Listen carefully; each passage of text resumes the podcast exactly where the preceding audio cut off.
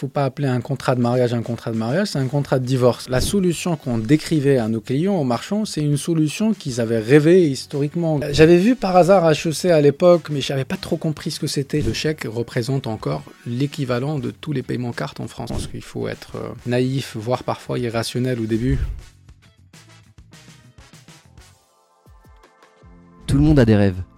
Audace et Innovation, c'est le podcast où j'interviewe des entrepreneurs, des artistes, des sportifs et d'autres personnalités pour comprendre comment ils sont passés du rêve à la réalité. Je suis Aurélien Barrière, le fondateur de B Conseil, société de conseil spécialisée en financement de l'innovation pour vous aider à financer vos projets d'innovation, de croissance ou d'export à l'international à travers différents dispositifs tels que le crédit d'impôt recherche, le crédit d'impôt innovation, le statut de jeune entreprise innovante, l'IP Box ou différents leviers de financement non dilutifs tels que les prêts, les avances remboursables ou les subventions de la BPI, de la région ou de l'ADEME. Avant de vous laisser avec mon invité du jour, n'oubliez pas de partager le podcast autour de vous et de nous laisser une bonne note sur les plateformes.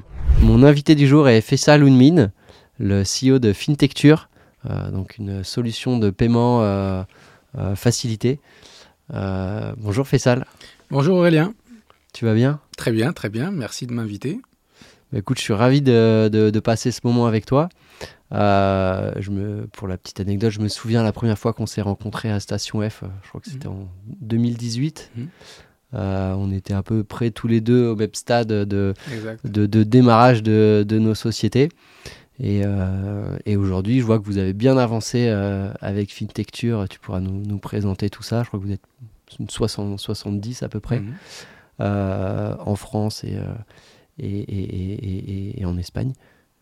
Euh, bah, il y a différents sujets que j'aimerais bien qu'on évoque euh, aujourd'hui. Euh, c'est des sujets autour de, bah, voilà, de la solution de, de l'open banking, qui est un, mot un peu barbare, mais voilà qu'on explique un peu tout ça, cette révolution justement qui arrivait déjà il y a quelques années, comment tu vois ce sujet, l'évolution de, l'open banking dans le futur, ta vision de sujet. Euh, ta vision aussi euh, bah, de, l'écosystème tech, fintech aussi en particulier. je sais que vous avez levé, je crois, 30 millions, plus de 30 millions d'euros ou quelque chose dans cet ordre-là. Et aujourd'hui, il y a une certaine difficulté dans, les financements. Donc, tu puisses parler un peu de tout ça, nous expliquer comment vous avez fait, etc. Euh, ton, retour d'expérience. Euh, et puis voilà, et puis euh, en deuxième partie, qu'on puisse aussi, que tu puisses nous, nous, raconter ton histoire. je crois que tu, es marocain, mhm. donc entre la France et le Maroc, comment, tu as, comment tu as évolué. Est-ce que ça te va comme programme? Très bien. De toute façon, je suis tes questions. Super. Après, si tu as d'autres sujets, hein, n'hésite pas. Hein, des, sujets que tu voudrais évoquer mhm. avec grand plaisir. Bah, dans un premier temps, je t'écoute. Voilà, est-ce que tu peux euh, tout simplement te présenter? Oui, je, je, ferai le, le, lien avec ce que tu as mentionné tout à l'heure, notre rencontre en 2018. Le temps passe vite. Et euh, ça fait déjà, ça fait déjà quelques années, là. Ça fait 5-6 ans, là. On rentre sur la sixième année. Euh, alors, FinTecture, on a démarré. Peut-être je vais parler de FinTecture avant de parler de ce démarrage. mais, mais, toi, qui hmm. tu es. Qui tu es dedans, ouais, c'est vrai. Quel âge as-tu euh, Qui es-tu? C'est vrai, c'est vrai. Je, peux, je peux démarrer par une petite intro personnelle. Je pensais que tu voulais qu'on parle de ça dans un second temps, mais on peut, on peut démarrer par une petite intro. Alors, je m'appelle Faisal. Comme tu as dit, je suis né au Maroc, donc je suis binational marocain et français. Je suis arrivé en France euh, après mon bac. Et euh, j'ai 40 ans cette année d'ailleurs. Je vais avoir 40 ans cette année en juin. Grosse, grosse année. Hein. Exact. Je n'arrive pas trop à voir les différences. Pour moi, tout se suit Surtout que je ne fête pas mes anniversaires, donc euh, je, ne suis pas ce qui. Donc pas de crise de la quarantaine. Euh, j'ai eu beaucoup de crises dans ma vie, mais je ne pense pas que spécialement celle de la quarantaine sera différente. Et euh, je suis le, un des cofondateurs de FinTecture et, et, son CEO, son président. Je suis plus concentré sur les aspects produits de la structure. Alors FinTecture, c'est un établissement de paiement. C'est à la fois une solution de paiement et un établissement qui la distribue. Alors à FinTecture, on s'est concentré sur des transactions euh, complexes pour la carte. Tu payes avec ta carte, euh, ton Apple Pay ou je ne sais pas avec quoi, nous tous on paye, mais souvent en France c'est lié à une carte bancaire. mais tout ce qu'on paye ne représente que la partie émergée de l'iceberg des paiements. Donc il y a 5-6 fois plus de toute la masse des paiements qu'on fait tous ensemble qui se passe dans ce qu'on appelle le B2B entre entreprises. Hmm.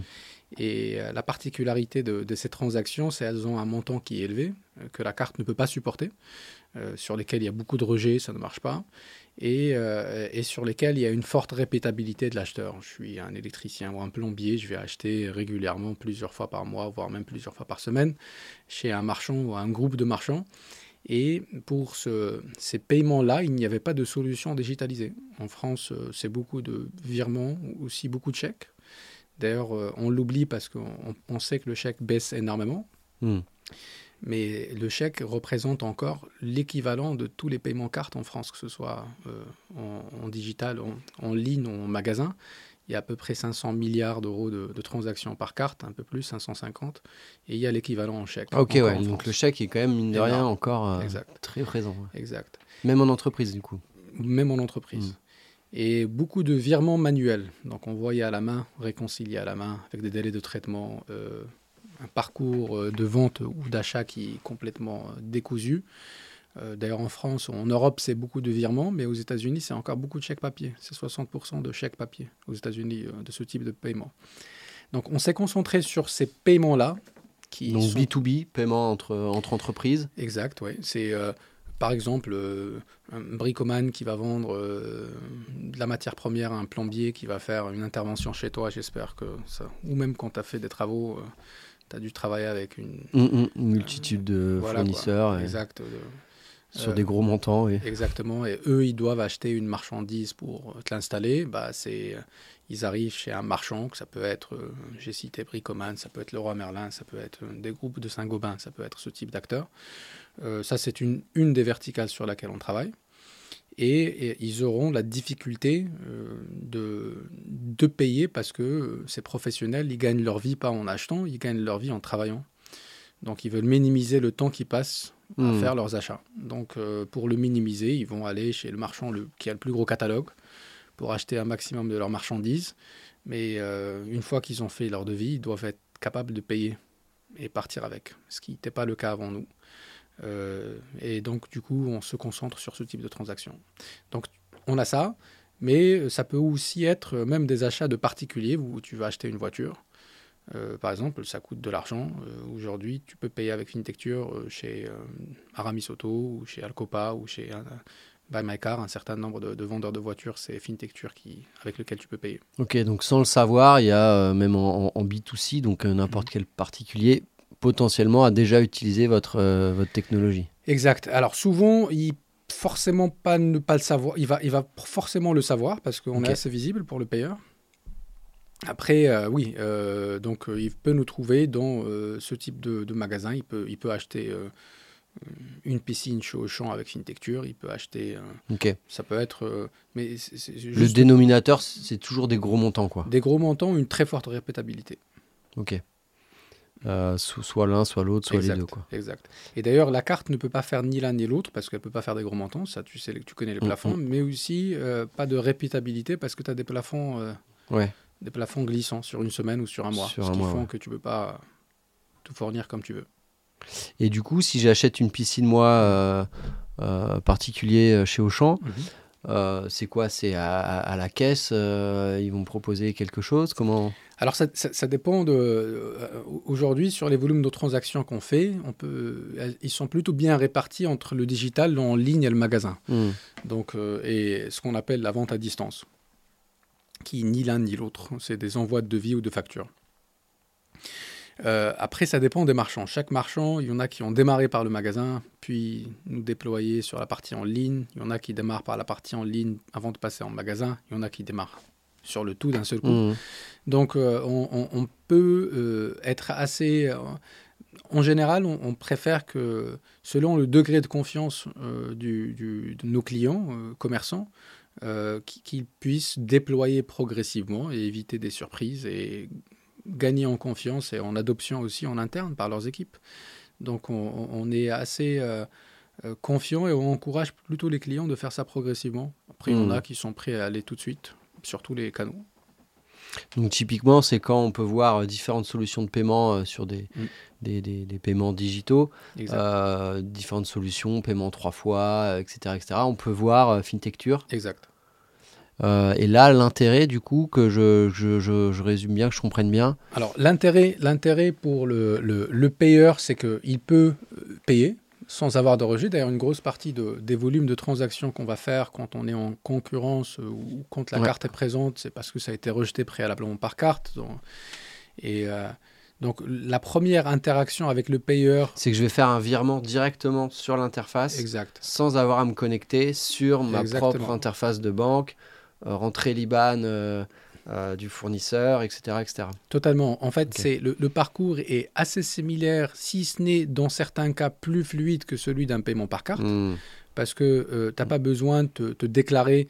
Je vais te donner un exemple. En magasin, tu arrives, j'ai mentionné Bricoman tout à l'heure, tu arrives en magasin, tu vas scanner un QR code et tu cliques sur ta banque, tu arrives sur un environnement de FinTechture, tu choisis ta banque, disons Société Générale.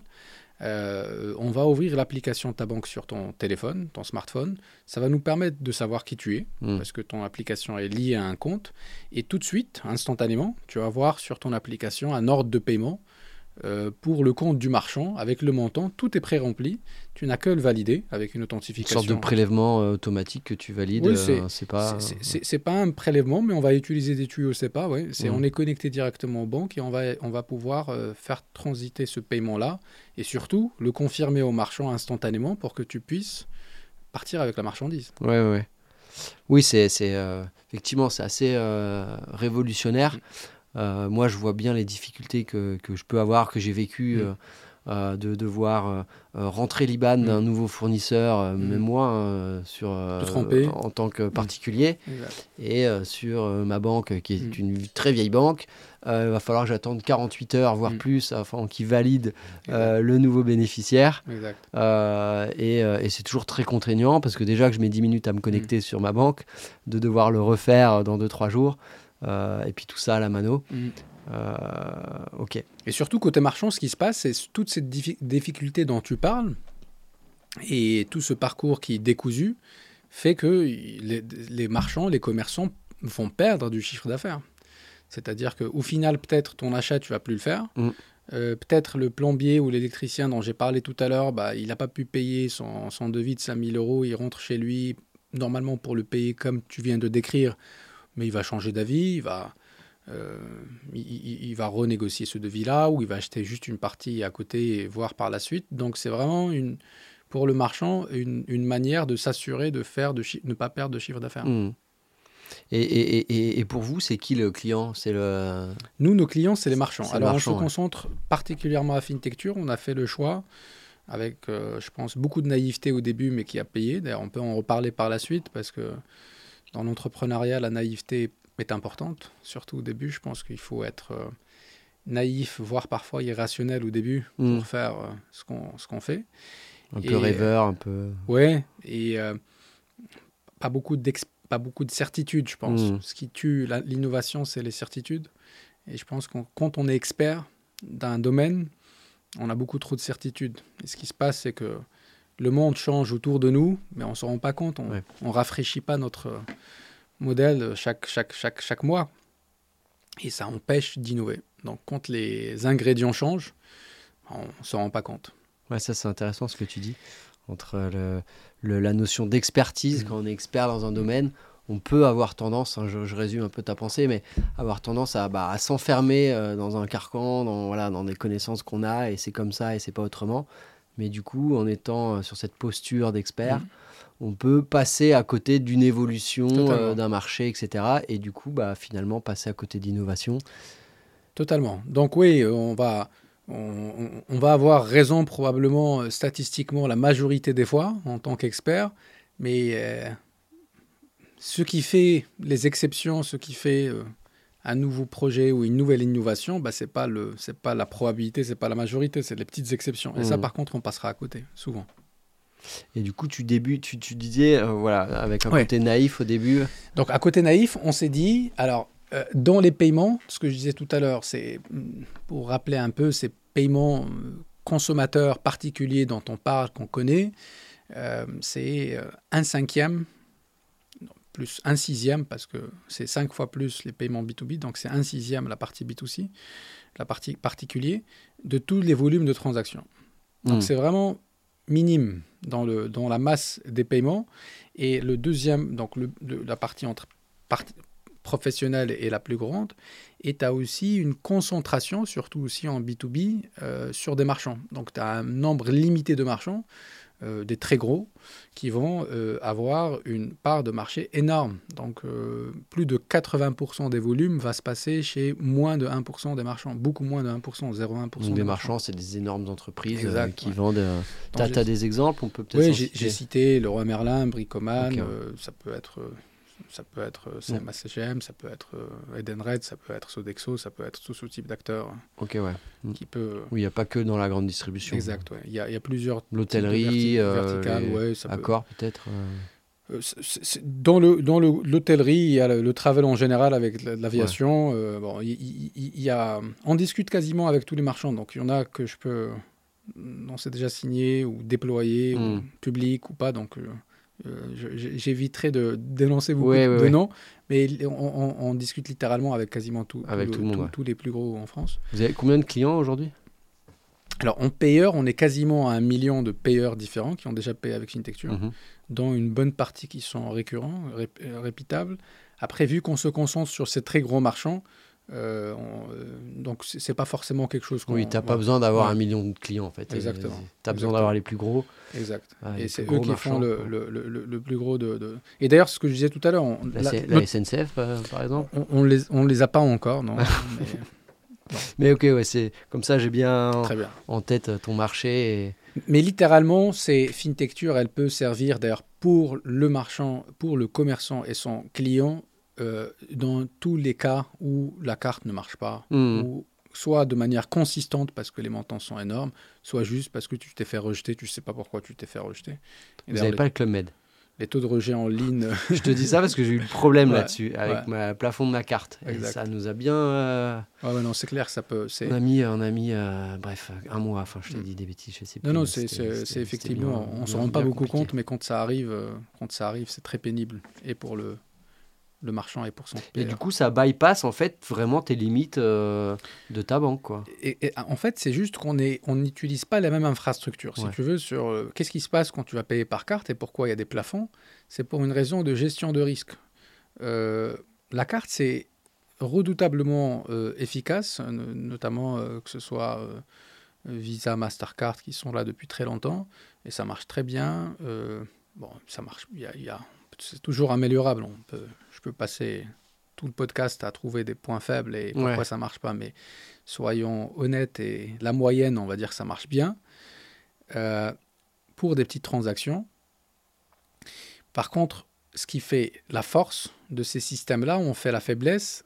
C'est quoi? C'est euh, ce qui fait la force, c'est hyper scalable et euh, tu peux faire des, des- Je ne me rappelle plus c'est quoi le chiffre, mais il est assez hallucinant de nombre de transactions que Visa fait par seconde. Donc en termes de capacité, avec très peu de, Mm. de data ils sont, à mon avis, euh, à ma connaissance, 6, pas énormément quoi, dans le Ouais, monde. ouais, c'est pas Google. Parce que quoi. tu- Tu- il y a très peu de données associées à une- un paiement carte. Il y a juste le numéro de ta carte. Ils ne savent pas qui tu es, ni comment. Donc la, cap- la capacité de gérer la fraude est extrêmement limitée. Parce que tu ne veux pas intégrer euh, toute la donnée sur à qui je vends, est-ce que c'est vraiment la bonne personne qui achète, est-ce que ça correspond à ce qu'il achète, etc. etc. Donc euh, euh, ce qui fait le point fort d'un point de vue... d'un point de vue volume de ce que fait les cartes, on fait aussi un point faible d'un point de vue gestion de risque. Et ce qui se passe, c'est que pour un marchand normal, qui va avoir un taux de rejet de cartes de 4 à 5% en magasin, euh, parce qu'il n'y a pas beaucoup de risques. Tu arrives en magasin, tu, tu- tu- si tu as un fraudeur, tu vas pas spécialement venir, ou euh, tu- je maîtrise mieux c'est qui mon acheteur, il va me Mm. payer avec une carte, je vais le voir taper le code. euh, euh, Peut-être même je peux regarder ce- c'est quoi le nom qu'il y a sur la carte. Hmm. En magasin, il y a moins de tentatives et je vais avoir un, un taux de rejet de la carte de 3 à 4 c'est-à-dire que sur euh, 100 transactions que je vais essayer, il y en a 3 ou 4 qui vont pas être Et validées. ça, c'est souvent parce que c'est justement des, des histoires de plafond, des choses comme oui, ça. ou, ou insuffisance de fonds, ou il y, a- il y a plein de raisons pour lesquelles. code ou. Oui, oui, il y a plein de raisons pour Mm. lesquelles euh, 3 sur 100, euh, c'est pas mal. Ouais, ouais. Euh, par contre, quand tu vas passer en ligne, c'est le même marchand, ça va être du 15, 17, 20% de rejet. Donc une transaction sur 5 qui va être rejetée. Pourquoi? Parce que j'ai beaucoup plus de doutes que ce paiement est, Mhm. légitime. Donc du coup, je euh, valide pas en tant que... hum, Il y a 15% de, Ouais. de Sur rejet retail, ouais. sur euh, du, de la vente en ligne. Exact, ouais. C'est en B2B. Non, non, même tout. Même tu en- prends un marchand normal, ouais. Après, ça, c'est hyper différent selon le, le, le, le, le montant moyen que le marchand Ouais, a. Le, mais un Ouais, 15, c'est- c'est 15 énorme. 17%, c'est une, une bonne moyenne pour la partie en ligne. Et, Et, si tu veux, l'écart entre ce que tu vas avoir en magasin, qui est euh, euh, à peine 4% de rejet et 17% en, en ligne, c'est que de la sursusceptibilité, on va dire, ou de la surréaction des systèmes de- d'acceptation des banques, du coup, et, euh, parce que c'est elles qui prennent le risque de la fraude Hmm. euh, sur ce qui se passe en ligne. Et, et parce qu'il y a peu d'informations, il y a peu de... Ah, du coup, ouais, c'est parce que c'est leur système de sécurité, en gros, qui, qui sont vraiment euh, très bien euh, verrouillés. Mm. Qui, c'est pas une histoire de, de hacking. De, Non, c'est plus de- une surréaction des systèmes de sécurité qui font que, du coup, euh, c'est hyper pénible pour un acheteur et pour un vendeur de ne pas Mhm. pouvoir finaliser une transaction à cause de, du système de paiement. C'est là où on intervient, nous. On, est euh, plutôt nouveau avec une nouvelle technologie euh, qui a un peu intégré beaucoup plus de contrôle et de, gestion d'informations et qui nous, permettent de, contrôler ces faux positifs. Et euh, en plus, on ne va pas passer par les systèmes de cartes, on va passer par les systèmes SEPA. qui pour le SEPA normal, euh, qui est le gros de nos paiements, on peut faire même un million d'euros sur une transaction, sur un paiement même si c'est pas notre c'est pas notre focus en termes de, de, de, montant de transaction, mais c'est juste pour dire que c'est quasi illimité ce qu'on peut faire en termes de montant. Ouais, je, je, je, je sais par, euh, parce qu'on se connaît depuis quelques années que, Mm. en tout cas, vous avez une équipe euh, produit tech euh, très très forte et du coup une culture technologique très forte. avec de très bonnes équipes et, et puis ça se sent aussi même toi le, le CEO quand tu parles que tu as une culture euh, euh, enfin voilà vous savez ce que vous faites et c'est derrière il y a une vraie euh, un vrai savoir-faire Mm. technologique on pourra peut-être parler de ça aussi comment comment vous avez réussi à à, à- à apporter toutes ces innovations techniques. Et, et, et- du coup, par rapport à ça, aujourd'hui, je crois que j'ai- lu quelque part, je crois Mhm. qu'il y a plus d'un milliard de transactions. Où... Alors, on, on a pas mal dépassé ça, oui. On avait annoncé qu'on avait fait plus d'un milliard d'euros de transactions, euh, ce qui est assez significatif. Là, on est sur un rythme de 2,5 milliards sur une année. Euh, et euh, on était sur une croissance encore de x5 l'année dernière. Je pense pas qu'on puisse faire du x5 une deuxième année, mais Ouais, c'est pas mal, ouais. Ouais, mais, mais de toute façon, oui, on- ça devient assez significatif. Si tu veux, pour avoir un ordre de grandeur, même si c'est pas exactement la même chose, mais le e-commerce en France, euh, euh, on peut, on- ce qu'on fait comme volume de paiement peut représenter l'équivalent de 2% de tout l'e-commerce en France. Et, et euh, peut-être dans un, un Là, an vous êtes à demi- 2%. Pas du e-commerce, mais juste un équivalent pour te donner un Ouais, ordre ouais, de grandeur, parce que ouais. le e-commerce, c'est à peu près. Donc là, ce qu'on fait, c'est autour de ça. Et, et je pense qu'avec notre rythme, on pourra atteindre les 10 milliards euh, de, de volume de transactions annuelles, je parle par an, pas juste en tout court. Dans, euh, si ce n'est dans un an, un an et demi, un truc comme ça. Quoi. Ouais, ça va, ça va vite. Et ça devient, ça devient assez important, effectivement. Parce que, comme je disais tout à l'heure, le potentiel est énorme. En fait, contrairement à beaucoup d'autres acteurs, où euh, quand on s'est lancé, même si on y a pensé pour être totalement, euh, totalement euh, juste, faire, comme on dit en anglais, bien évidemment, ça nous a traversé l'esprit que s'attaquer à la carte et que, vu que c'est un gros mastodon, euh, des- en plus avec un duopole euh, Visa, Mastercard, ouais, se dire, OK, oh, bah, on va... La réalité, c'est qu'on s'est dit, OK, bah, il- de toute façon, tout ce qu'ils font comme volume de transactions, ça reste, euh, si tu veux, euh, dans le monde, il y a 200... mi- ça- ça- C'est des chiffres qui sont inconcevables, même moi j'ai du mal. C'est Dans le monde, il y a 200 trillions, donc 200 000 milliards de volume de paiement par an. La carte en fait 30. Un peu moins de 30 d'ailleurs, 20 et quelques. quoi. Sur Une 200, vingtaine. elles en font 30. ouais. Donc, 15%. toutes les cartes, c'est, ça reste très faible.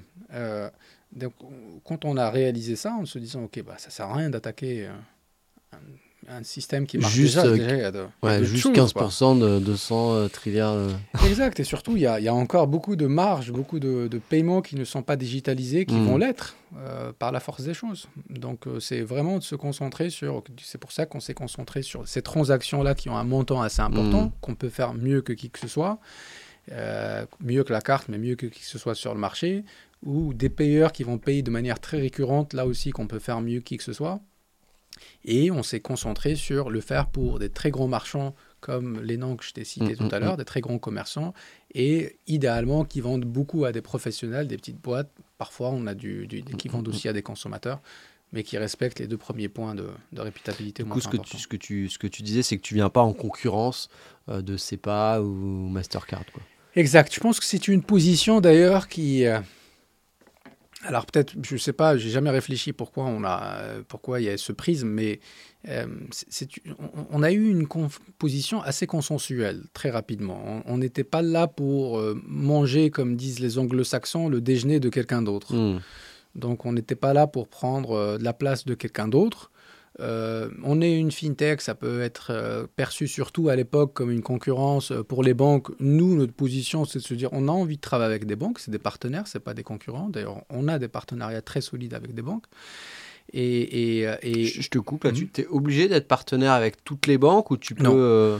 Alors, non, pour travailler, pour avoir le socle de la solution, euh, il suffit d'être, il suffit entre guillemets, il suffit d'être agréé par la Banque de France. Bon, c'est un agrément quand même euh, très lourd. Euh, mais ça s'appelle comment? C'est un agrément d'un établissement de paiement. L'AMF. C'est la CPR, le, régulateur, il s'appelle la CPR. et donc on a été agréé. Et pour tous les établissements agréés, on n'est pas très nombreux non plus, les banques ont l'obligation de travailler avec nous. Donc ça, c'est sur le volet technique. Par contre, on est allé au-delà. Nous, on travaille avec des banques plutôt sur, en partenariat, plutôt sur l'aspect commercial.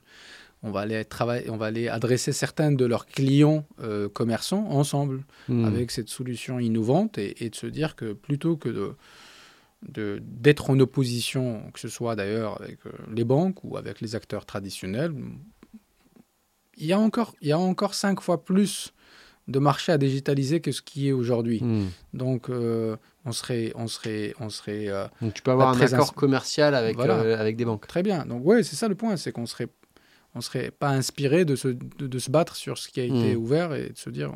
Et, même notre approche aussi sur les marchands, on a, on travaille beaucoup avec des, des, des marchands. Euh, parmi les noms que je t'ai cités, c'est c'est pas c'est pas des startups, euh, mmh, oui, oui, c'est pas des, nouveaux sites e-commerce ou des marketplaces, c'est plutôt des marchands assez historiques avec des grands euh, groupes. Exact, parce qu'on pense vraiment qu'ils ont un capital confiance, ils ont une distribution telle que si on arrive à, modestement à notre niveau à les aider à s'améliorer ou à mmh. devenir plus efficaces, c'est le meilleur combo pour servir servir le marché.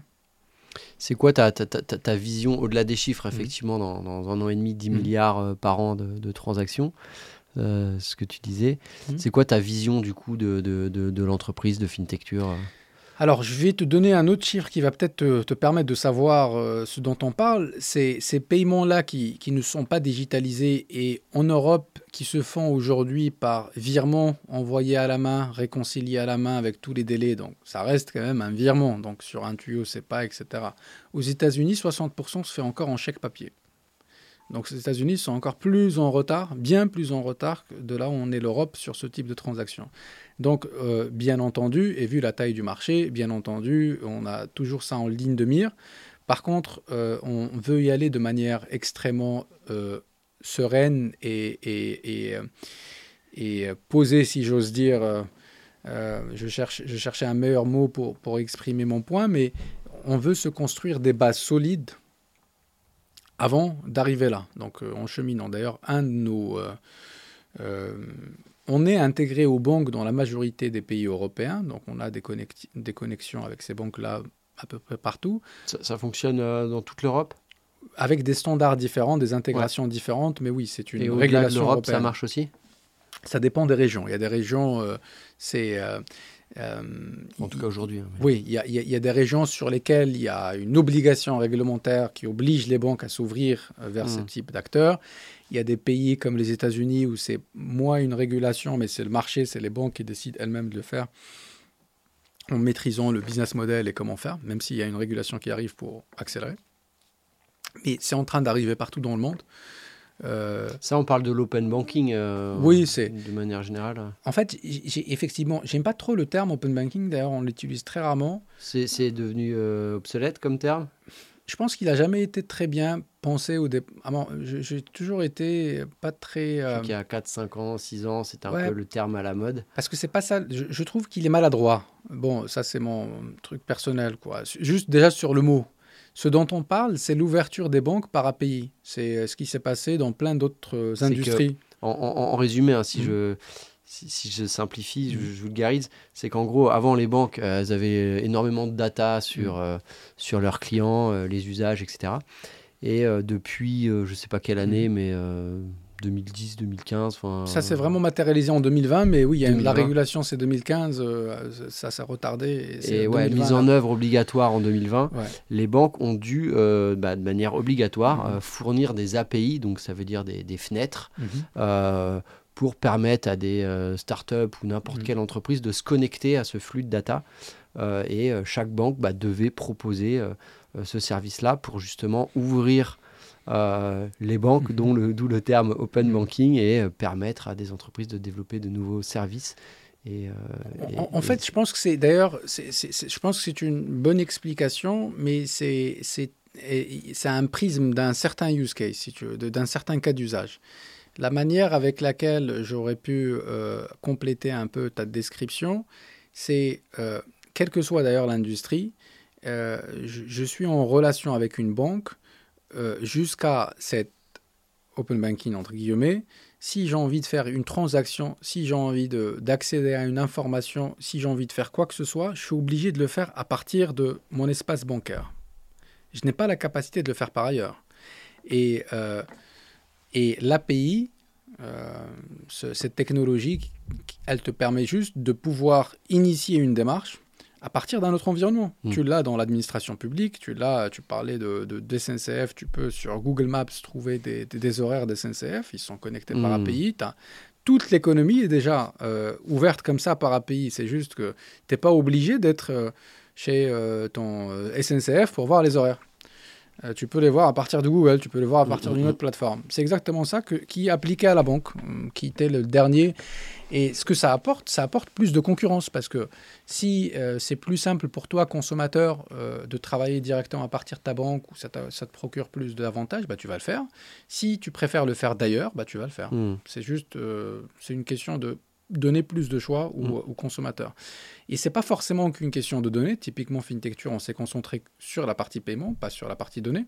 Donc, c'est même pas une question d'avoir accès à ta, à ta banque ni on ne sait pas comment l'authentification se passe avec ta banque. Oui, les données restent confidentielles, bien sûr. Tout reste confidentiel et, c'est juste l'accès au service se fait par ailleurs et ce qui permet de créer des expériences comme celle du paiement dont on a parlé, qui sont totalement euh, fluides dans notre cas. Et, euh, ça, cette, cette régulation, euh, donc elle existe en Europe, elle existe où aussi nous? Elle existe en Europe, euh, elle existe dans certains pays asiatiques comme euh, Hong Kong, euh, Singapour, etc., etc. Le Canada vient d'en passer une. les États-Unis, ils ont démarré, ils vont, ils vont la compléter, mais ça existe déjà comme, comme écosystème. la majorité des pays asiatiques ont, fait ça. Après, la Chine, aussi? Pas la Chine. eux, ils ont d'autres. Ils ont leur propre truc. de toute façon, en Chine, c'est Alipay, c'est une espèce de super app. Euh, après, le, point aussi avec FinTechture, là aussi, euh, nous, on ne se voit pas être partout. Euh, on se voit sur quelques pays en Europe où on est très fort et, et transatlantique. Donc c'est déjà un gros marché. On n'a pas forcément de, de, Il faut jamais dire jamais, mais on n'a pas de... de, de... C'est déjà pas mal comme, comme marché. Parce qu'il faut être... Je pense qu'on sous-estime l'importance d'avoir un ancrage local, une masse critique locale, surtout sur les paiements, surtout si tu as envie de.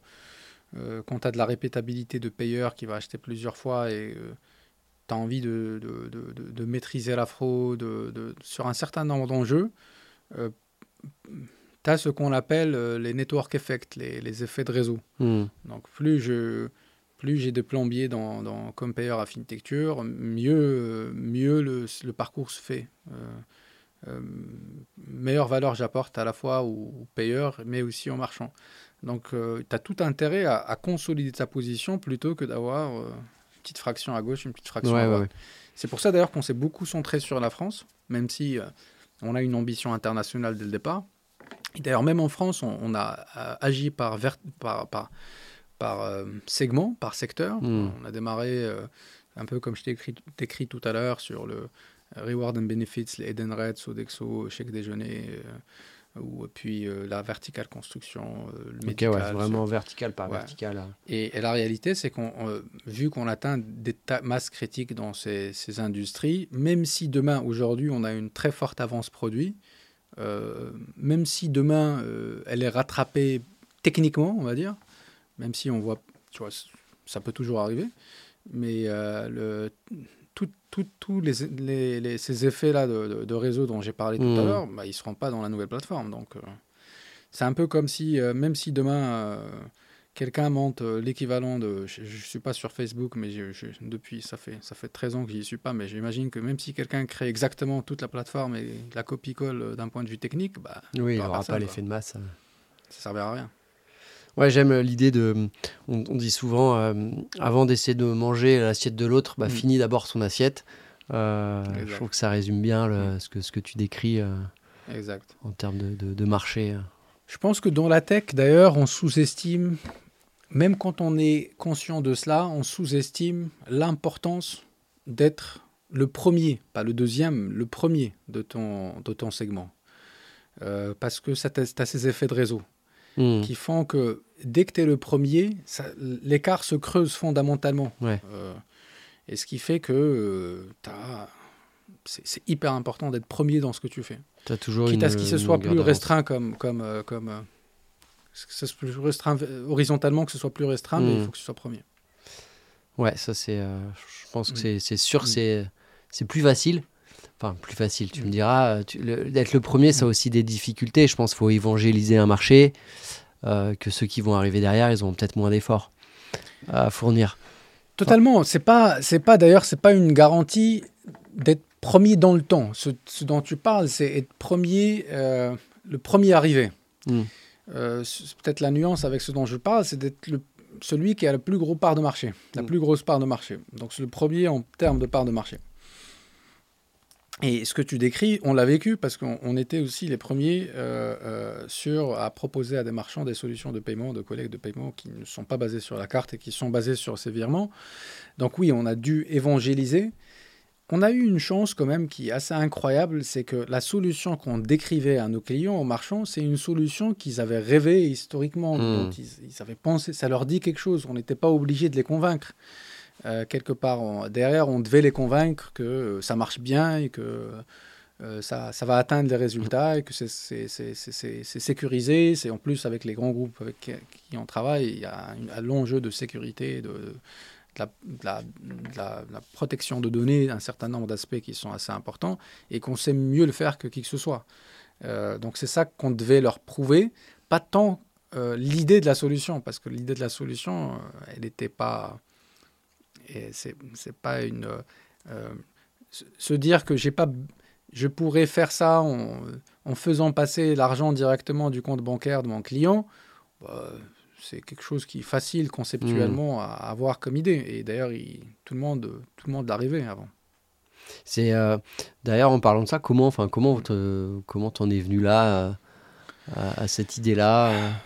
Alors peut-être, peut-être, je, vais revenir sur mon parcours personnel en, étape par étape. Bah, si tu veux, allons-y. ouais, allons-y. Qui es-tu D'où tu viens Où tu es né? Mais je, répondrai au, euh, je répondrai au. Et après, on va revenir. Exactement. Je répondrai à ce point-là par la suite. Euh, alors, je pense que il y, a plusieurs étapes euh, dans ma carrière. Je pense que j'ai, d'ailleurs, je pense que c'est aussi pour ça que. Alors même avant ça, hein, moi je veux tout savoir. Très bien. Bah, je vais euh, démarrer au tout début, je pense. Alors, j'ai, euh, moi, je ne suis pas du tout dans le monde dans lequel j'évolue aujourd'hui, que ce soit socialement, que ce soit.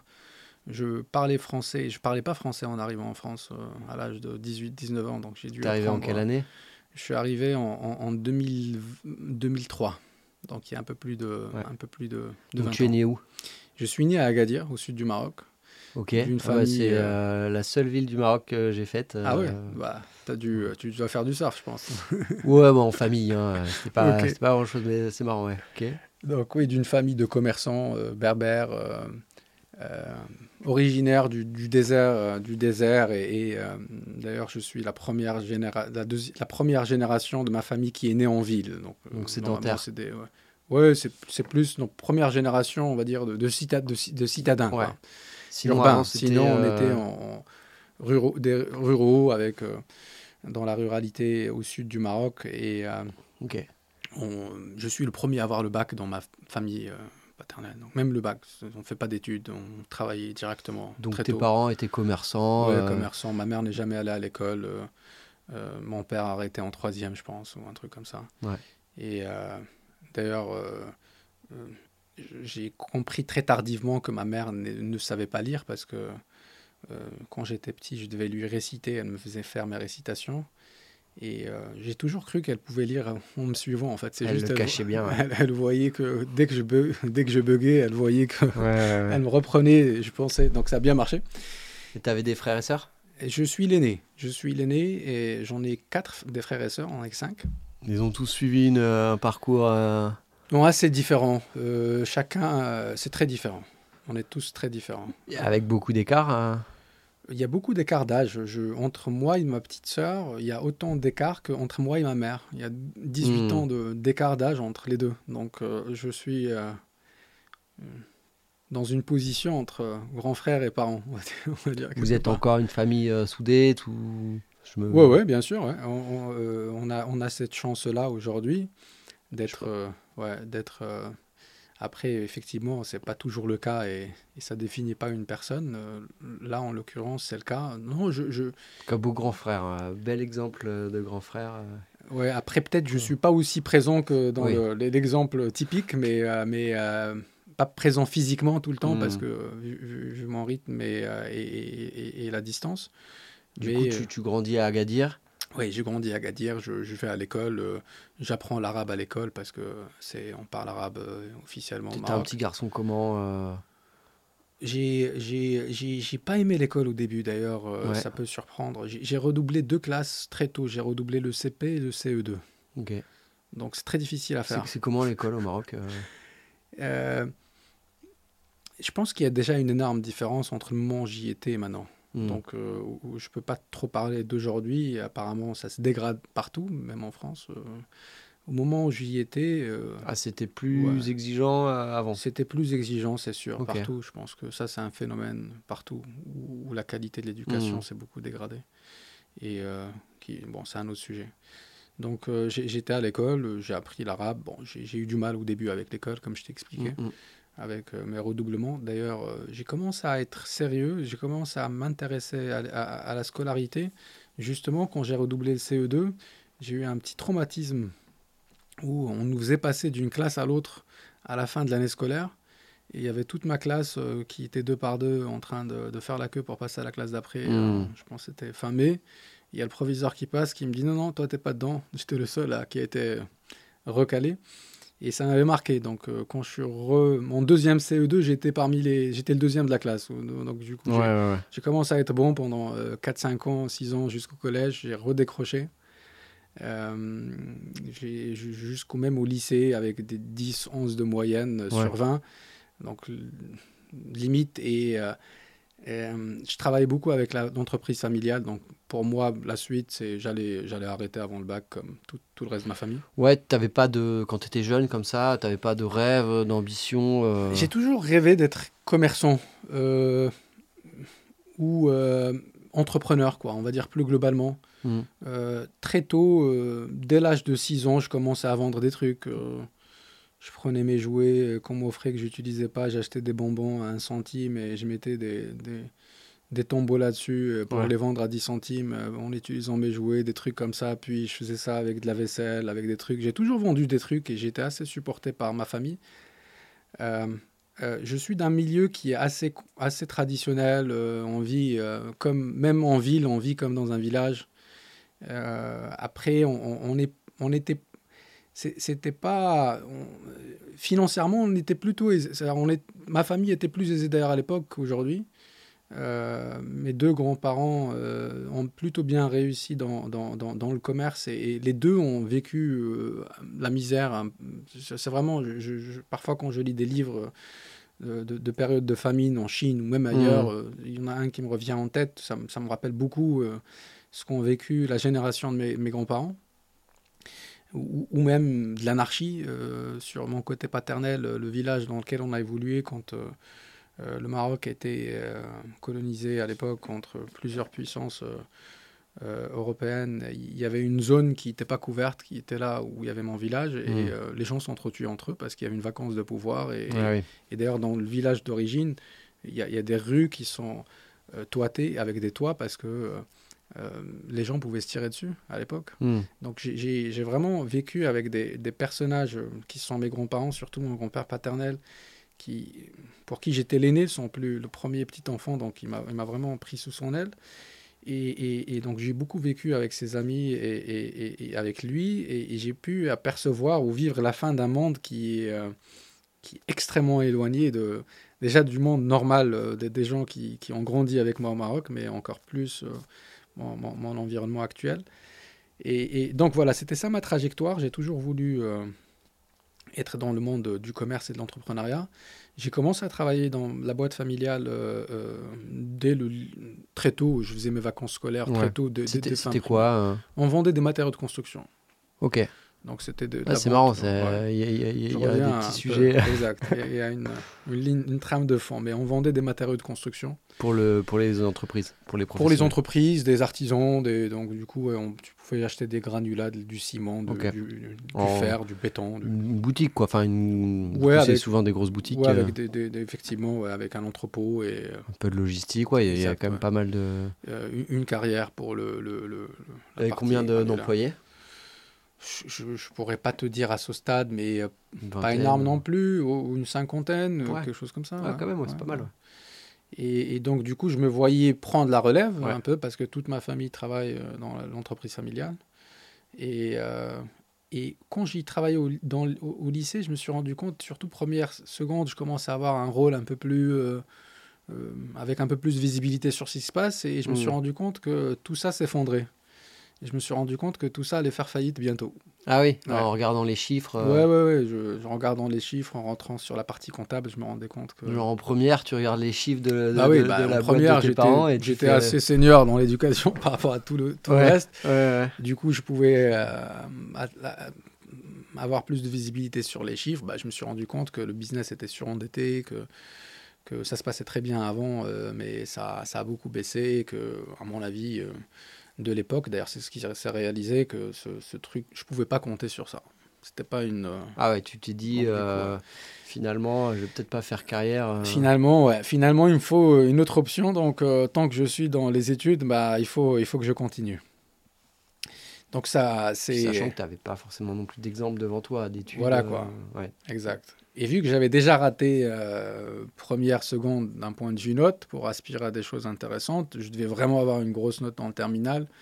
Et je m'étais fixé comme objectif 18 de moyenne. Je passais de 10, 11. ah ouais. Et, euh, ah oui, tu avais conscience qu'il fallait avoir un bon dossier. Ouais pour pouvoir faire des belles études. Bah, quand tu euh, commences à me renseigner, il fallait prendre des moyennes, euh, surtout. Euh, et ça, tu es du coup tout seul, c'est pas tes parents qui t'ont. non, c'est vraiment, c'est vraiment le moment où j'ai réalisé que, que mon plan A de début de carrière, qui était le truc naturel, peut-être avant d'évoluer vers autre chose, n'existe plus. Où je me suis dit, ok. Bah, comment tu fais pour te renseigner ce a, il y a Internet. Tu demandes surtout, le, là où on avait le plus d'éléments à mon, à mon époque, c'était moins Internet, parce que comme je te disais, je ne comprenais pas très bien français non plus, donc euh, même si j'étais sur Internet, ça ne me servait pas à grand-chose. et d'ailleurs, en plus, c'était pas très accessible. Oui, à l'époque, non, c'était pas ce que c'est aujourd'hui. Et c'est plus des, des, personnes qui étaient dans mon collège, dans mon lycée, qui, qui avaient. Tu étais dans un bon lycée J'étais dans un lycée public. normal. Public, normal. Mais du coup, tu allais te renseigner, parler aux professeurs, etc. Tu allais chercher l'info. Exact, ouais. J'ai pu aller chercher l'info. Et, j'avais toujours la, la, le, D'ailleurs, j'ai gardé cette manière de faire. J'avais toujours une aisance sur les mathématiques. J'ai toujours aimé les mathématiques. J'allais t'en parler parce que tu as parlé beaucoup de chiffres et ça se voit que ça, ça résonne en toi. Euh. les chiffres, c'est vraiment, j'ai un rapport assez particulier aux chiffres et, ça me plaisait. Et, et, euh, et j'ai profité de ça comme pour être bon sur les autres matières. Ça, même quand ça me plaît pas et quand, euh, quand ça me... Donc, je commençais par faire beaucoup de maths. D'ailleurs, même en prépa, j'ai fait ça je m'échauffais avec des mathématiques. Et je pouvais faire, euh, je pouvais faire 4 euh, heures par soir, par jour. Je faisais que du hors-programme de toute façon. Euh, à l'époque, on faisait encore des olympiades hmm. de maths et, des... Le concours kangourou, non, ça c'est plus jeune. Ouais, ça c'est plus jeune, je pense. On n'avait pas, pas Nous, on avait des olympiades et tu avais accès à ça assez tôt. Et, donc, du coup, je, au final, j'ai eu une note... J'ai pas eu 18, mais j'ai eu 17 au bac. Et, donc un bac scientifique, j'imagine? euh, c'est technique. On appelle, euh, c'est euh, chez nous la partie. Il y a des maths, il y a des, des maths, des sciences, mais tu avais d'autres. On n'a pas le même système au Maroc qu'en France, mais oui, c'est l'équivalent de, de, si tu veux, c'est l'équivalent. Tu étais plutôt bon en maths et les, les autres plutôt matières. très bon en maths. Français pour moi, c'est une langue vivante.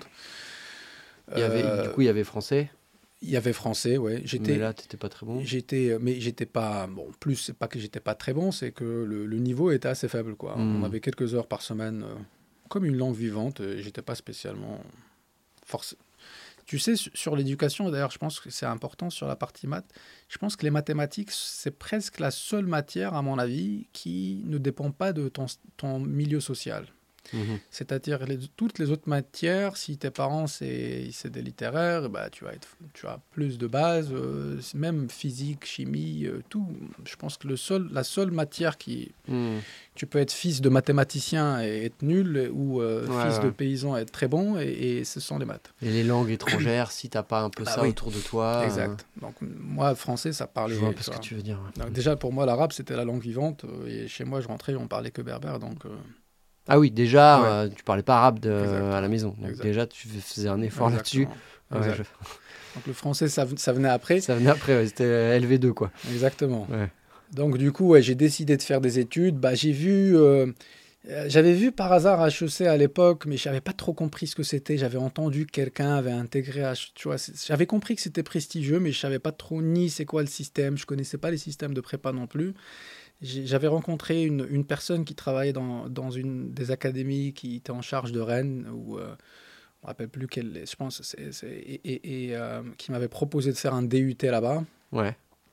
je me suis dit c'est une bonne opportunité pour, qui, pour, pour faire des études en France. Euh, et je devais faire dire quitter, quitter le Maroc? Ouais, de, de partir aussi, de, de tu vois, de, de, de euh, tu avais, euh, nourri ça, cette envie aussi, voilà, de. de ça bah, aussi, c'est venu assez tardivement. Euh, tu sais, du moment où j'ai compris que ça allait pas se passer. En ou même à. J'avais toujours, des, des, d'ailleurs, c'est toujours le cas, j'ai toujours des envies d'ailleurs, mhm. toujours. Et, et, de changement. donc, ça, c'est une trame qui est toujours le cas aujourd'hui. Et je pense que quand j'ai compris que ça allait se passer, que je devais me réinventer, que je devais trouver quelque chose, bah, pour moi, c'était associé à, partir à étudier à l'étranger, je hmm. pense. Et, et, pour moi, la France, à l'époque, c'était l'étranger. J'étais pas encore français. Et, et donc, euh, j'ai eu ce 17 en terminale. Euh, j'arrive. Euh, par hasard, l'été, je rencontre une personne avec qui j'ai perdu contact, malheureusement, qui était dans mon lycée et, qui avait fait une prépa. Une prépa HEC à Orléans, une petite prépa. Donc là, on t'explique le système de prépa. On explique le système. HEC aussi. E, exact. Même pas HEC, parce qu'il y avait personne qui avait intégré HEC dans cette prépa avant, avant, avant, avant, avant que j'arrive. Et, euh, mais plus, c'est prépa, c'est bien, c'est des études de, commerce. Et, euh, et euh, en plus, il, connaissait mon niveau en maths parce qu'on faisait des olympiades de maths. Hmm. Et, il se trouve que le prof principal, c'était un prof de maths, donc il l'a appelé. Euh, il m'a recommandé et ils m'ont proposé de venir les voir. Je suis venu les voir et, j'ai été admis dans la prépa fin août. Euh, j'ai démarré euh, en septembre. Et d'ailleurs, je suis venu assez tôt en France. Ah, ça, a et été- ça s'est fait assez vite, quoi, du coup. ça s'est ça s'est passé assez vite, mais euh, j'étais venu en France au début, mais j'ai raté la partie où je trouvais les profs. Je suis venu euh, fin juin, c'était 2003, c'était l'année de la canicule, l'été de la canicule où il y a eu beaucoup de morts malheureusement en France. Et j'avais de- devant moi deux mois du coup pour attendre qu'ils reviennent euh, l'été, et euh, et et j'avais pas d'argent pour, pour me- m'alimenter, ne, rester. Donc ce soir, je reprenais un autre billet d'avion pour repartir au Maroc, ce qui coûtait pas non plus rien. Donc, Donc, t'es parti, t'es parti en France en juillet ouais, juste après le fin, bac fin juin, début juillet. Ouais, dès que déjà j'ai eu les mon visa, ouais, premier, exact, le bulletin, euh, acceptation, acceptation dans le DUT, euh, visa, et puis je suis venu. Et, mais je suis venu trop tard pour, euh, pour voir les. Oui, parce que tu aurais l'idée de venir fin juin, début juillet, c'était de rencontrer les profs. Exact. Mais en un- France, ils partent exact. très vite en vacances. Exact. Et bon, euh, je, je vais, redire quelque chose sur mes profs de prépa parce qu'ils ont été assez exceptionnels. Euh, donc, c'est pas forcément le, le cliché. Mais c'était pour passer les entretiens ou? Ouais, parce que j'étais pas encore accepté Bah en ouais, prépa à l'époque. ouais. ouais, avant c'était entretien physique dans tous les cas, euh, j'imagine. Exact. euh, ouais. Exact.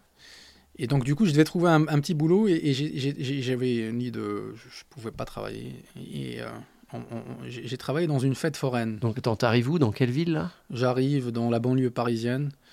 Euh, Et donc t'as pas d'argent et, tu te dis euh, J'avais de quoi passer une semaine et. chez euh, des amis ou Ouais, et derrière, je me suis dit, il faut, ce soit je reviens bredouille, euh, ouais. et peut-être j'aurais même pas de, de, de quoi revenir, soit, soit je trouve un boulot, un petit boulot, et, et j'ai travaillé dans la fête foraine, j'ai travaillé dans la fête des loges, Ok. euh, à Saint-Germain-en-Laye. D'ailleurs, quand quelqu'un me l'a indiqué, il m'a dit Saint-Germain, je suis allé à Saint-Germain-des-Prés. Et on m'a dit non, non, c'est pas du tout là.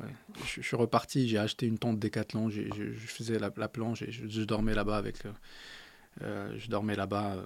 bon, pour moi, tout est, tout est. Pour moi, c'est, je découvrais tout. Pour Ouais, c'était pas dur, mais ouais, du coup t'as dormi euh, un mois et demi, deux mois sous Ouais, une tente. euh, sur, sur, sur, sur sur- place. J'ai plutôt bien gagné ma vie et j'ai démarré ma prépa. Ouais, c'est original. C'est c'est audacieux aussi. Et j'en ai fait même après, après, après la prépa, et, euh, parce que j'avais pas d'argent non plus. Après la prépa et, et avant d'intégrer HEC, j'ai encore travaillé dans une autre fête foraine, la fête à Neuneu. Ah, tu as toutes faites, euh, les ces, toutes, ces ouais. fêtes foraines euh, Dans en la- région parisienne. Cuisine, planche. Et, euh, et, et, euh, donc, pas spécialement parce que là aussi, j'insiste sur ça, c'est c'est parce que c'est c'est dans ma culture familiale, c'est même si euh, euh, les parents ont euh, de l'argent ou même la famille, bah, c'est pas une raison pour laquelle tu les as aussi. Chacun doit se débrouiller quoi quelque part. Il faut se faire, par- faut se faire par soi-même et. Exact. Et t'as pas spécialement d'aide. à- bon, c'est pas culturel dans, dans pas Maroc, mais dans mon, mon- mon milieu familial et social, c'est pas, on n'était pas sur ce côté-là. Du coup, j'arrive en prépa, je rencontre ce fameux prof euh, qui m'a adoubé, je suis rentré en prépa. Euh, et comme je te disais, c'est. Donc c'était pas un DUT. non, au final, finalement, j'ai fini dans le prépa. À Paris. Orléans. À Orléans. Ok. C'est une petite prépa à Orléans. Et, et je, je, je, je, quand je suis arrivé, vu que j'avais mon niveau de, de français, bon, les deux mois que j'ai passés euh, m'ont beaucoup aidé. Ah oui, en fait foraine. L'été, ouais, en fait foraine, mais c'était pas assez. Et d'ailleurs, même les maths où j'étais plutôt bon, euh, j'avais pas la meilleure note, j'avais pas le, le- la plus haute note, si tu veux. Je ratais beaucoup de points à cause de ma compréhension. Je comprenais pas une partie des questions. Ouais, si tu comprends pas l'énoncé en maths, euh, ouais. Donc, euh, je, j'avais des notes correctes en maths. Bon, c'est, j'avais, j'ai démarré, je pense, à 15-16 de moyenne. Et, et sur les autres matières, j'avais des zéros. Parce que je faisais tellement de fautes qu'ils retranchaient des points par faute. Mhm. Et, euh, et j'atteignais zéro. euh, au bout de 4-5 lignes de fautes d'orthographe, j'avais déjà zéro. Et donc, j'ai pas vu ma note sur la majorité des matières jusqu'en juin. Mais je savais pas combien j'avais. Ouais. Par contre, sur les maths, ça s'est réglé assez vite et, et j'ai pu euh, avoir des 20 sur 20 en maths assez vite. Et, par contre, mes profs, comme je te disais tout à l'heure, de prépa, ils avaient. Et t'avais un boulot en parallèle? Pour payer ton logement. euh, je recevais une allocation, je complétais. j'ai- fait. euh, J'étais livreur de pizza à un moment pendant, euh, pendant une bonne partie. Mais à l'époque, ça coûtait pas très cher en fait. Je, je payais. pas très cher le loyer parce qu'on était deux, plus la CAF, etc. Puis j'étais interne dans Ok. l'internat. T'avais bon, une bourse? Pas à ce moment-là. J'ai eu une bourse après, une fois que j'ai intégré HEC, mais pas, pas à ce Ok, moment-là. Parce que y a, ça n'existait pas, il n'y a pas de système ou C'est t'étais pas au plus une bourse de, de ce que j'ai eu, c'est plus une bourse de mérite entre guillemets qu'une Hmm. bourse sociale quoi. Donc euh, c'était plus une bourse parce que j'ai intégré HEC. Ok.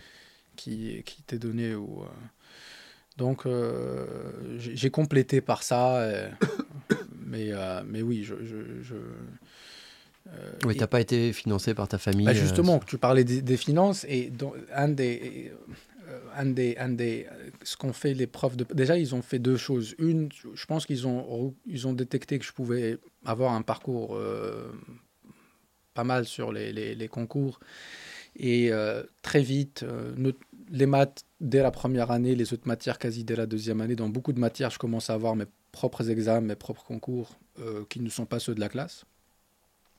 Donc ils m'ont vraiment fait un parcours qui est personnalisé. Ah oui, ouais, Ouais. tu as eu des cours euh, spécifiques. Quoi. Ouais, des, des examens spécifiques, des, des trucs très par, très poussé, euh, Exact. t'as eu la chance d'être poussé. euh, Exact. Parce que comme je t'ai dit, il n'y avait pas d'HEC, le, le, le- il n'y avait pas d'HEC dans ma prépa, elle Ouais. existait depuis 17 ans et, et j'étais le premier à avoir intégré, intégré HEC. Donc du coup, ils m'ont aidé sur ça. Et même vu qu'à la fin, financièrement, j'avais pas les moyens de payer tous les concours, et, euh, ou du moins... Et j'ai, Oui, puisque chaque concours pour intégrer une grande Exact. école est payante. Exact, donc j'avais payé trois, euh, trois pour les trois plus grandes et, et- et c'est surtout que j'avais pas payé ceux qui arrivaient avant. Il y avait un groupe d'écoles qui arrivait avant.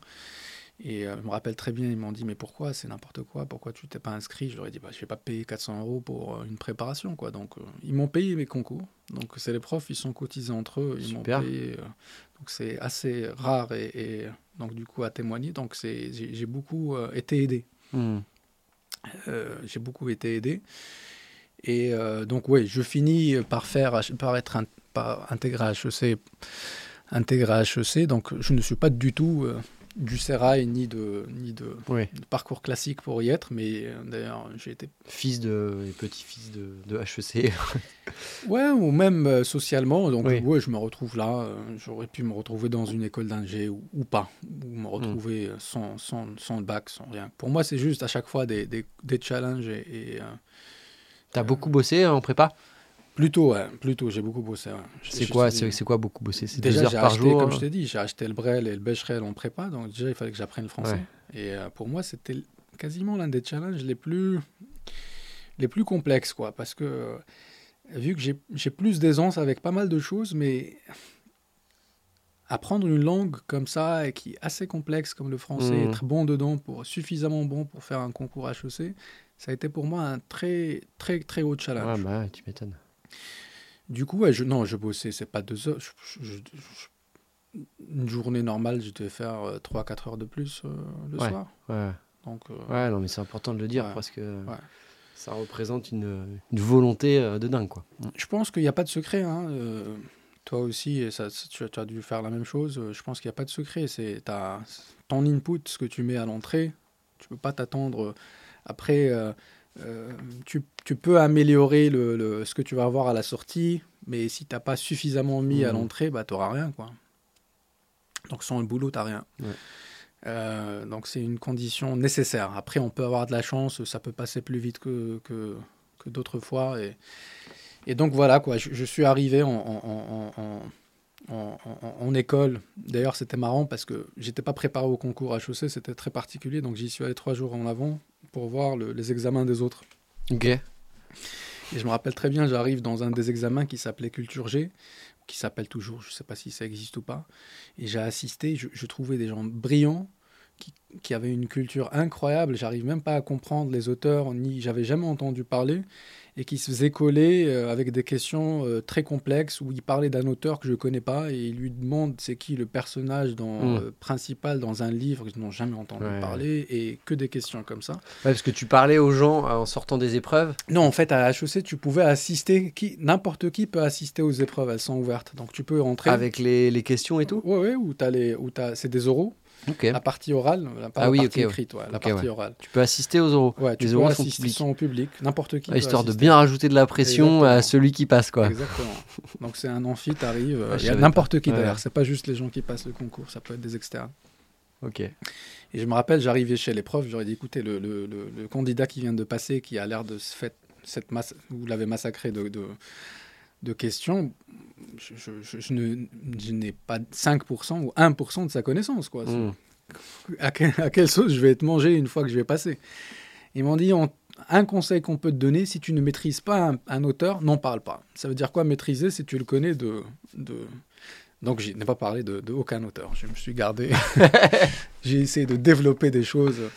Et d'ailleurs, à un moment donné, il me posait une question, il me disait, parce que c'était sur l'histoire, il me disait, est-ce que vous pouvez citer un historien du, du XVIe siècle, je dis je connais pas. 15e, je connais pas. Je leur dis, au bout de la quatrième question, je leur dis, je connais aucun historien, donc on peut passer, on peut passer à la suite, s'il vous plaît. À une question, à une question après. Je peux vous raconter l'histoire de ma famille, mais euh, exact, laissez-moi tranquille. Donc voilà, je, je, finis à HEC, je, je fais. Euh, donc tu, si je résume, tu rentres en France en 2003. Ouais si j'ai bien capté. tu ne parles pas bien français. Exact. Et euh, deux ans après, 2005, tu rentres à HEC. Exact. exact. 2005 à HEC, j'ai pu faire de la finance un peu. Ça s'est plutôt bien passé sur l'année de césure. J'ai eu une offre euh, d'embauche avant même d'avoir la troisième année. Donc, donc HEC, c'est en trois ans? C'est en trois ans, mais, mais j'ai travaillé. Tu l'as fait en euh, quatre, du coup, avec une année de césure ou... je, Du coup, je, je bon, j'ai eu l'année de césure, mais j'ai été embauché juste après l'année de césure. Donc j'ai eu la troisième année où j'étais employé en CDI et je partais passer des concours, des, examens. Ok. Donc j'ai regagné une petite année quelque part, si tu veux. J'en avais déjà perdu deux avec le CPS. Oui, mais ça va, tu t'es bien rattrapé. Je me suis rattrapé sur une petite année. Et, et, j'ai fait à ce moment-là, j'étais en banque. Parce que juste avant ça, tu rentres à, HEC. Mhm. euh, bah, toi qui, qui, qui viens du Maroc, mm. ça fait deux ans que tu es en France, mm. comment tu as vécu ça euh Alors, moi, j'ai pas de. À mon avis, je pense que c'est une bonne question à poser plus aux gens qui étaient autour de moi qu'à moi. Mais c'est clair que je devais être euh, une. Euh, un, on m'a même donné un titre en rentrant, mystère, je sais pas quoi. Je n'ai toujours pas compris le titre, mais ça devait être quelque chose de. de, de... de pas très sympa peut-être pas très sympa, mais je sais pas si c'est pas très sympa, mais de bizarre quoi. Le, le, On t'a donné un surnom quoi. Ouais, non, parce qu'il y avait un concours à la, il y avait des espèces de titres au week-end d'intégration au début. Hmm. il m'avait, il m'avait, je devais être, je pense que le, je devais être le, le, le, personnage. Euh, différent, on va dire, globalement. Quoi. Et euh, ouais, du coup, voilà, il y a une culture euh, vraiment différente. Euh, et, toi, ton intégration, tu t'en, tu t'en souviens Enfin, c'est quoi tes souvenirs euh? Moi, je n'ai. D'ailleurs, j'ai souvent cette discussion avec d'autres personnes sur d'autres aspects. Moi, je, je ne, je ne, je ne sens pas que ce soit une. Euh, d'ailleurs, même parce que je peux aussi, vu ma couleur de peau, je peux me dire je sens de racisme. J'ai jamais senti du racisme, j'ai jamais senti mmh. du. Bien évidemment, ça doit exister, mais peut-être j'ai pas ce filtre-là, quoi. J'ai pas ce filtre de me dire que, ok, parce que je suis ça, on me considère. Je, je, je, pense que quelle que soit la personne, il y a euh, il y a des rapports de force, il y a des prismes, donc on, on est tous vus mmh. différemment et c'est pas parce que je viens. D'ailleurs, aussi pour aller dans ce sens. Euh, c'est pour ça que je parlais tout à l'heure de la partie financière, c'est que c'est pas parce que euh, il y a des gens aussi qui sont euh, des, des, enfants de euh, ils ont la chance d'avoir grandi ou ils ont, le, ils ont grandi dans des familles euh, où, euh, aisées, etc. aisées bien connectées, etc. Que il faut aussi, eux aussi, ils ont leurs problèmes, eux aussi, ils ont, du mérite, s'ils font des choses certains d'entre eux peuvent avoir du mérite. Je pense que mm, mm. on, est né, on, on décide pas d'où on, où on est né. Après, on peut décider vers où on va. Et je pense que c'est. Euh, personnellement, j'accorde pas beaucoup, beaucoup trop d'importance euh, à, ces, à, ces, à cette distinction. Hmm. Et j'ai eu, après, dans le cours de ma vie, l'opportunité de, d'être plus dans des milieux différents. Euh, donc, mieux connaître ces milieux-là de, hmm. presque de l'intérieur. Et, et je pense que ces, ces clashs sociaux après, il y, a, des systèmes de code, quoi, tu vois ce que je veux dire euh, C'est clair, mais, mais, je pense que, bien évidemment, je ne sous-estime pas ou, euh, le, les avantages que tu peux avoir en étant bien né. Hmm. Euh, après, tu, tu, peux aussi grandir avec des, défauts, des difficultés, des, des, des, problèmes psychologiques, des problèmes personnels. oui, oui. Tu vois, as, as, un lot. Et, et, pourquoi je dis ça? Parce que je pense qu'il ne faut pas perdre de vue ses avantages à soi. Là où on est né, comme on est, euh, c'est parce que, bien évidemment, on n'a pas le même avantage euh, de réseau, de connexion de, que tu peux avoir dans une famille euh, qui est connectée. Mm, mm, mm. Mais tu en as d'autres, ne serait-ce que ta diversité, ta, les problèmes que tu as eus ou les difficultés que tu as rencontrées jeunes qui t'ont construite. Et je pense qu'il ne faut pas perdre de vue ce qu'on est, nos points forts, et jouer dessus, et, et, se baser dessus. C'est aussi un avantage considérable.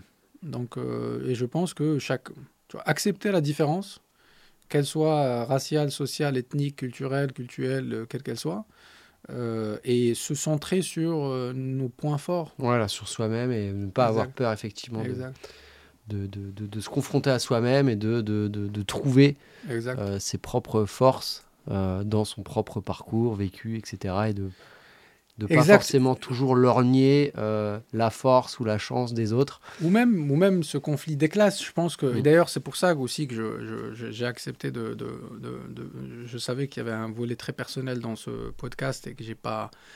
Et, que pour l'instant, je n'ai pas été très bavard sur mon, mon, parcours. Parce que aussi, je, je voulais hum, dire contribuer aussi pour, pour qu'on on sache qu'on peut y arriver mm. tout, en est, tout en n'ayant pas les probabilités de notre côté. Quoi. C'est, c'est, je pense qu'une grande partie de des limites qu'on a, c'est celles qu'on on se fixe. Et quand on a envie de faire quelque chose et qu'on y met les moyens, mm, mm. Euh, les moyens pas financiers, mais les moyens en termes de temps et de volonté, bah, on a de fortes chances d'y arriver. Et je pense que c'est, c'est, c'est cette, cette, distinction qu'on peut calquer euh, sur des classes moyennes, pauvres, riches, aisées, etc., euh, à mon avis, ces distinctions existent aussi à l'intérieur de chacune de ces groupes hmm. de gens. C'est juste, elles sont plus visibles statistiquement entre euh, ces types de groupes, mais même à l'intérieur. et je pense d'ailleurs le pire, c'est une fois qu'on bouge d'un environnement, d'un milieu qui soit professionnel, social ou à, un autre, le pire, c'est d'essayer de, de jouer avec les mêmes codes et oublier les siens que les mmh, autres. Parce que mmh. par, par définition, on ne jouera jamais euh, aussi bien que ceux qui, ont, qui sont nés avec. Oui, oui, oui. Et on ne met pas en valeur notre différence et ce qui nous fait, ce qui nous rend différents. Il faut, faut, rester qui on est. Euh, exact, et, et, ne, pas, ne pas avoir ces, ces freins-là. Ouais. J'ai écouté un podcast hier euh, sur la, construction mentale. Et euh, en gros, bah, l'être humain jusqu'à 25 ans, il fait que de, grandir, de se développer, le cerveau aussi. Mmh. Et euh, à partir de 25 ans, bah, on commence à décroître notre corps, mmh. nos cellules, notre cerveau. Et, et c'est pour ça que souvent, on a toujours l'impression qu'on est 30 ans, 40 ans, 50 mmh. ans, d'avoir 25 ans dans la tête parce que depuis qu'on a 25 ans, notre cerveau bouge plus. et, euh, et, quand on s'est construit bah, de, euh, de 0 jusqu'à 25 ans, bah, c'est un peu ça qu'on garde en mémoire et, qui on est. Je pense que ça vient beaucoup de là, clair. Euh, de cette période-là. Et même si, effectivement, ce que tu dis, on, on, est amené à changer, à évoluer pour le bien dans d'autres contextes, faut pas essayer de jouer avec les entre guillemets les cartes des autres mais euh, voilà rester qui on est exact et jouer sur et d'ailleurs euh, tu parlais de 25 ans moi si tu m'avais posé la question j'aurais dit beaucoup plus tôt j'aurais dit même moins de 10 ans quoi. Je pense que l'enfant que j'étais je, je, me vois très bien dans l'enfant que j'étais il y a il y a plus de 30 ans. C'était un enfant comment du coup? Très curieux euh, très ambitieux j'espère gentil euh, d'ailleurs, c'est parmi les qualités que j'aimerais bien que mon propre enfant ait, et je pense qu'il a. Euh, euh, donc oui, c'est plus très présent émotionnellement et, juste très curieux. En tout cas, jusqu'à présent, mm. ça se, ce que tu dis, ça se ressent. La gentillesse dans tes mots, dans tes paroles. la curiosité aussi, hein, par ton parcours, c'est mm. évident. Euh, et, donc je reviens, oui, effectivement. Donc toi, l'intégration, cette période HEC, toi, enfin, ça c'est de ce que je comprends, ça s'est bien passé. T'as pas eu de, de, difficultés forcément à rentrer euh, dans ce milieu-là, puisque dans tous les cas, tu es ouvert et t'es pas, tu t'attendais pas non plus. Il y a, y a peut-être ça aussi. Des fois, on s'attend Mm. à ce que ça se passe mal. Et si on s'attend trop à ce que quelque chose se passe mal, bah, ça finit par se passer mal. Non, donc, tu n'avais pas non plus ça, peut-être de manière naïve ou quoi, mais euh, voilà, ça c'est. Ouais, je, n'ai pas cherché à intégrer un groupe euh, je n'ai pas eu cette notion-là et je pense que je ne l'avais pas. Je, je, je, je venais d'arriver en France, un peu comme je t'ai dit, quand je, Mm, mm. euh, typiquement quand euh, je disais aux gens en prépa que j'étais dans la fête foraine et que je dormais dedans, ils me disent Ah, tu dors avec des, des, des manouches, etc., ou des, des, tu vois, Ouais, ouais. des gens du voyage. Mais pour moi, c'était c'est la même. Pour moi, c'est des Français. C'était j'arrivais en France, Ouais, comme ouais, tout ouais. le monde. C'est la même. J'avais pas ce filtre social Mm, mm, ni de mm. classification. Et quand je suis arrivé à HEC, j'avais pas ce filtre-là non Mm, plus. mm, Pour mm. moi, il y avait. J'entendais des noms de famille, je les reconnais pas, je les reconnaissais pas. Donc euh, il n'y avait pas spécialement une une, une, une, euh, une conscience de, de, de, de- de- Oui, tu n'avais pas de de filtre ce- préconçu, voilà, donc euh, limite, c'est aussi bien. Quoi. Exact. Super. Mm. Et tu avais du coup, là, cette période HEC, tu avais déjà, euh, déjà, tu m'avais dit que tu avais déjà Mm. l'am- l'ambition un jour de, de créer une boîte ou d'être entrepreneur. Là, tu avais quand même un peu conscience que tu étais dans une superbe école. Oui, oui, oui. Alors, je pense que ce qui fait ces écoles-là, en général, c'est le système de sélection. Je pense que c'est pas forcément le contenu. Bon, euh, après, euh, peut-être la majorité serait pas d'accord, mais je pense pas qu'on apprend plus euh, dans une école plus qu'une autre, quelle que soit la différence. Je pense que si on doit euh, euh, redécomposer le, le- le- fonctionnellement une école supérieure, je pense qu'une des premières fonctions, c'est euh, un, credential pour, pour, pour travailler. C'est en gros un diplôme qui peut te positionner Mm. pour ton employeur. Donc ça, ça, le, le client, c'est l'employeur qui, qui, qui se base sur le diplôme de l'école pour décider. Et tu as et, et, t'as la partie éducation. À mon avis, sur ça, c'est plus ou moins la même chose. Et tu as la partie réseau, peut-être, les contacts, tu te fais quoi. Peut-être ce qui pas peut-être, ce qui différencie les écoles, c'est ce credential, ce, ce truc, euh, et plus le réseau. Par contre, sur la partie éducation, à mon avis, c'est voire même peut-être des écoles moins prestigieuses, on, on peut apprendre plus de Mhm. choses parce qu'elles doivent plus euh, récupérer sur les deux autres aspects. Donc l'école se passe comme ça. Euh, j'ai commencé à voir euh, de la, la finance. J'ai été mis en face de la finance et à l'époque c'était les années folles de, de- de la Mhm. finance de marché et j'ai fini par travailler en banque parce que les meilleurs partaient là-dedans et vu que j'étais plutôt bon en maths, euh, euh, c'était les matières où il y avait le plus de maths et, et- et j'ai fini en banque et, et j'ai eu la chance de, travailler dans une banque qui a fait faillite pendant que j'y étais d'ailleurs. Bah oui, parce que j'étais en train de calculer 2005, du Ouais. coup 2008. Lehman Brothers. Lehman, Lehman Brothers, à l'époque, qui avait fait en 2008 faillite. Bon, j'ai travaillé chez BNP en stage, puis chez Lehman, dans mon année de césure, et, et j'ai été embauché euh, dans la foulée de, de mon année de césure. Chez Lehman Brothers? Alors, j'ai été embauché chez Nomura, qui a racheté Lehman à l'époque de la faillite, parce que Nomura, la banque japonaise, qui a racheté au moment où Lehman avait fait faillite en septembre. Et t'as vécu la faillite, euh, Ouais. chez, Lehman J'ai fait la transition entre euh, Lehman et, et j'étais en. Parce que le- les césures en Angleterre, j'étais à Londres à l'époque, c'était des CDD, et j'ai eu mon CDI tout de suite T'as après. vu des trucs de fou euh?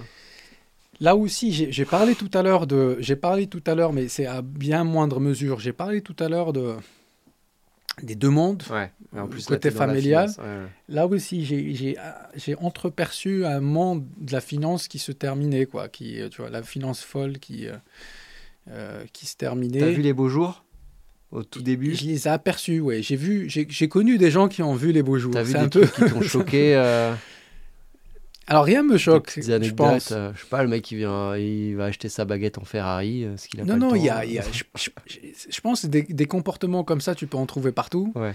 Après, ils sont pas forcément euh, représentatifs, mais oui, j'ai connu des gens qui ont fait fortune euh, de manière assez, assez inconcevable au bout de Mm. deux ans de, de carrière, quoi, ou trois Ah ans. oui, Donc, oui, du coup, ouais, ouais, il, très a, rapidement. Il y a eu ce, ce monde-là. Donc des petits jeunes en plus souvent euh, qui, qui peuvent euh, faire Oui, mais euh, ouais, le système était fait comme ça. Ouais, il y avait des gros gains pour la banque et une partie qui est redistribuée en bonus qui était complètement déplafonné. Et... Je n'ai pas de jugement de valeur Ouais. sur toute cette partie. Quoi. Après, ce qui est vrai, c'est que dans le, le- le- ce qui a évolué chez moi, j'ai, toujours eu ces, ces- ces rêves de, de, de grandeur ou de, de- de réussite, on va dire, euh, pas de grandeur, mais de, de- réussite importante. Tu vois, c'est à chaque fois, c'est pour ça que je, je cherchais ces, ces- ces challenges euh, Mhm. pour lesquels, d'ailleurs, euh, j'aime bien un challenge sur lequel je ne suis pas du tout légitime et attaquer quelque chose sur laquelle je ne suis pas du tout, euh, où, il y a beaucoup, où il y aurait beaucoup de doutes et d'essayer de les faire. à un niveau qui est suffisamment important. C'est ça qui, c'est ça qui me je pense, au fond de moi. Et peut-être par manque de, par manque de, de, maturité, de, de, nuance à cette époque-là, pour moi, je l'associe à l'argent. Et, et euh, ce que m'a aidé l'expérience allemande à faire, c'est de dissocier de l'argent. Donc, euh, dans mon algorithme de, famille de commerçants, euh, pas, pas, pas, scolarisé, pas assez brut, hmm. Euh, une question qui se posait à l'époque, c'est combien tu gagnes? Donc ça peut être insultant en France d'ailleurs. J'ai gardé, j'ai posé en arrivant en France des fois ces questions-là. Parce que chez moi, On ne la pose pas direct parce qu'en France, il y a un petit tabou sur les, salaires, mais il y a quand même un peu euh, ce, ce, cette vision de la réussite sociale qui est quand même euh, encore bien ancrée en France. Et... Exact. Et donc, du coup, ça m'a permis de détacher ça, de, de, de, de détacher cette, cette, volonté de, d'accomplissement. La réussite n'est pas liée forcément au salaire. Et je pense que jusqu'à ce moment-là, j'avais ça. Et à partir de ce moment-là, j'ai perdu progressivement ça. Aujourd'hui, je pense que je l'ai perdu, euh, à mon avis. Euh, Donc, tu as gardé l'ambition de faire de grandes choses. Mais, euh, pas financière. Aujourd'hui, je pense que je peux, je peux le dire et, et, même avec des amis du coup, qui peuvent me contredire, je pense qu'aujourd'hui, je, je, l'argent, c'est important pour vivre. Euh, pour, je pense que l'argent te permet d'avoir de la liberté. Euh, et de la liberté et subvenir à tes besoins. Mais une manière de faire aussi, c'est de ne pas avoir non plus des besoins matériels très élevés. Et tu as plus facilement ta liberté. Au bout d'un moment, bah, l'incrémental, il ne me sert pas à grand-chose. quoi. ça, me donne deux idées là. C'est euh, La première, c'est ce discours, il risque de pas, je plaisante, hein, mais mm. de pas forcément plaire à, à tes investisseurs. Oui et non. D'ailleurs, on en parle. On en parle et c'est une question qui est posée. Alors, je pense que si, ton moteur c'est de l'argent, bah, il n'est pas très durable ton moteur. Hmm. Donc, même d'un point de vue investisseur, je préfère quelqu'un qui. qui... L'argent, c'est bien comme moteur. J'ai pas, encore une fois, pas de jugement de valeur. Je pense qu'on peut, on peut très bien réussir en, aimant l'argent, en étant drive et pas. Et c'est pas plus mal euh, si ça marche. mais je pense que ça va pas te mener très loin parce que tu as des rendements décroissants. Au bout d'un moment, bah, le, prochain. Euh, et puis ça s'arrête jamais. Si, si tu augmentes ton train de vie à chaque fois que tu mm. augmentes ton salaire, bah, tu as toujours d'une certaine manière un fil à la patte. C'est l'idée que j'ai, c'est que tu es mm. dans une cage dorée et tu te mets toi-même dans une prison qui est toujours de plus en plus contraignante. Et même tu fais pas les bons choix. Tu, je, ne pense pas que ce soit un moteur durable. Mm, Donc je pense qu'un moteur de vouloir comme celui que je peux avoir, je pense qu'il peut me permettre d'aller plus loin que si c'était que de l'argent. Et d'ailleurs, si tu veux, on peut développer ça. Donc j'ai fini les man, donc ça m'a permis de me recentrer sur... sur euh, D'ailleurs, quand j'étais à HEC, je voulais faire le... Ils avaient, il y avait une, une majeure entrepreneuriat. Mhm. Et je voulais la faire et je me suis fait refuser du concours ou de l'examen parce qu'on on, m'a dit que tu n'avais pas le profil d'un entrepreneur. Parce que j'ai travaillé en finance, j'ai fait de la banque. Euh, et, ça pouvait être une planque aussi. Ça pouvait être des gens qui voulaient, parce que c'était moins chargé en programme académique, ah mais plus en, expérience. Et, et, du coup, on m'avait pas pris parce que oui, pour moi, il y avait, et je leur ai dit, je leur ai dit, il y a un coup d'opportunité tel dans la finance aujourd'hui que bah, c'est normal que je fasse de la finance, euh, même hmm. si, euh, au moins au début de ma carrière. Et donc, ils n'avaient pas aimé ma réponse et, et ils m'avaient disqualifié. Et j'ai fini par faire une majeure finance. Donc j'ai arrêté la finance, ça m'a complètement, ce qui s'est passé à Lehman, je trouvais ça une, expérience super en 2008, c'est c'est euh, enfin il y avait des suicides euh, carrément euh, dans, c'était compliqué c'était compliqué pour des gens. Alors moi comme je t'ai dit c'est ma première expérience professionnelle j'étais quand même assez en j'ai eu une aversion au risque tu vois j'étais au début de ma carrière j'avais rien à perdre je, je étais en salle de marché? Ouais et j'avais plus conscience que c'est un événement majeur, euh, c'était c'était de l'histoire et j'étais content de la vivre de l'intérieur. Donc euh, j'avais plutôt un, un, sentiment positif. Il y avait des gens qui étaient effondrés. Euh. C'était dur.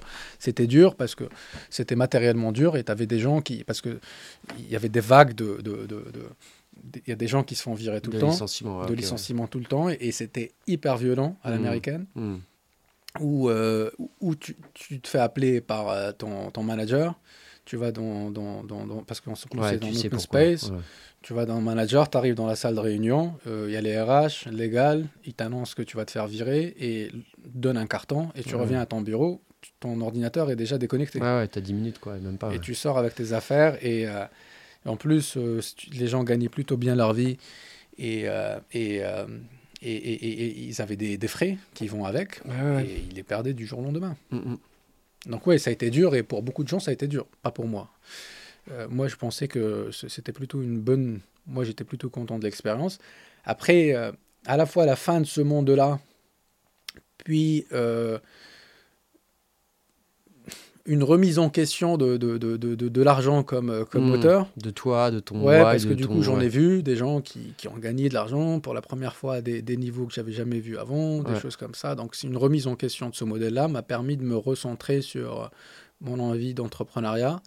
Et, euh, et d'ailleurs, peut-être avec une recherche un peu plus importante de sens à ce moment-là. Hmm. Et d'ailleurs, mon premier, ma première entreprise, c'était dans l'éducation.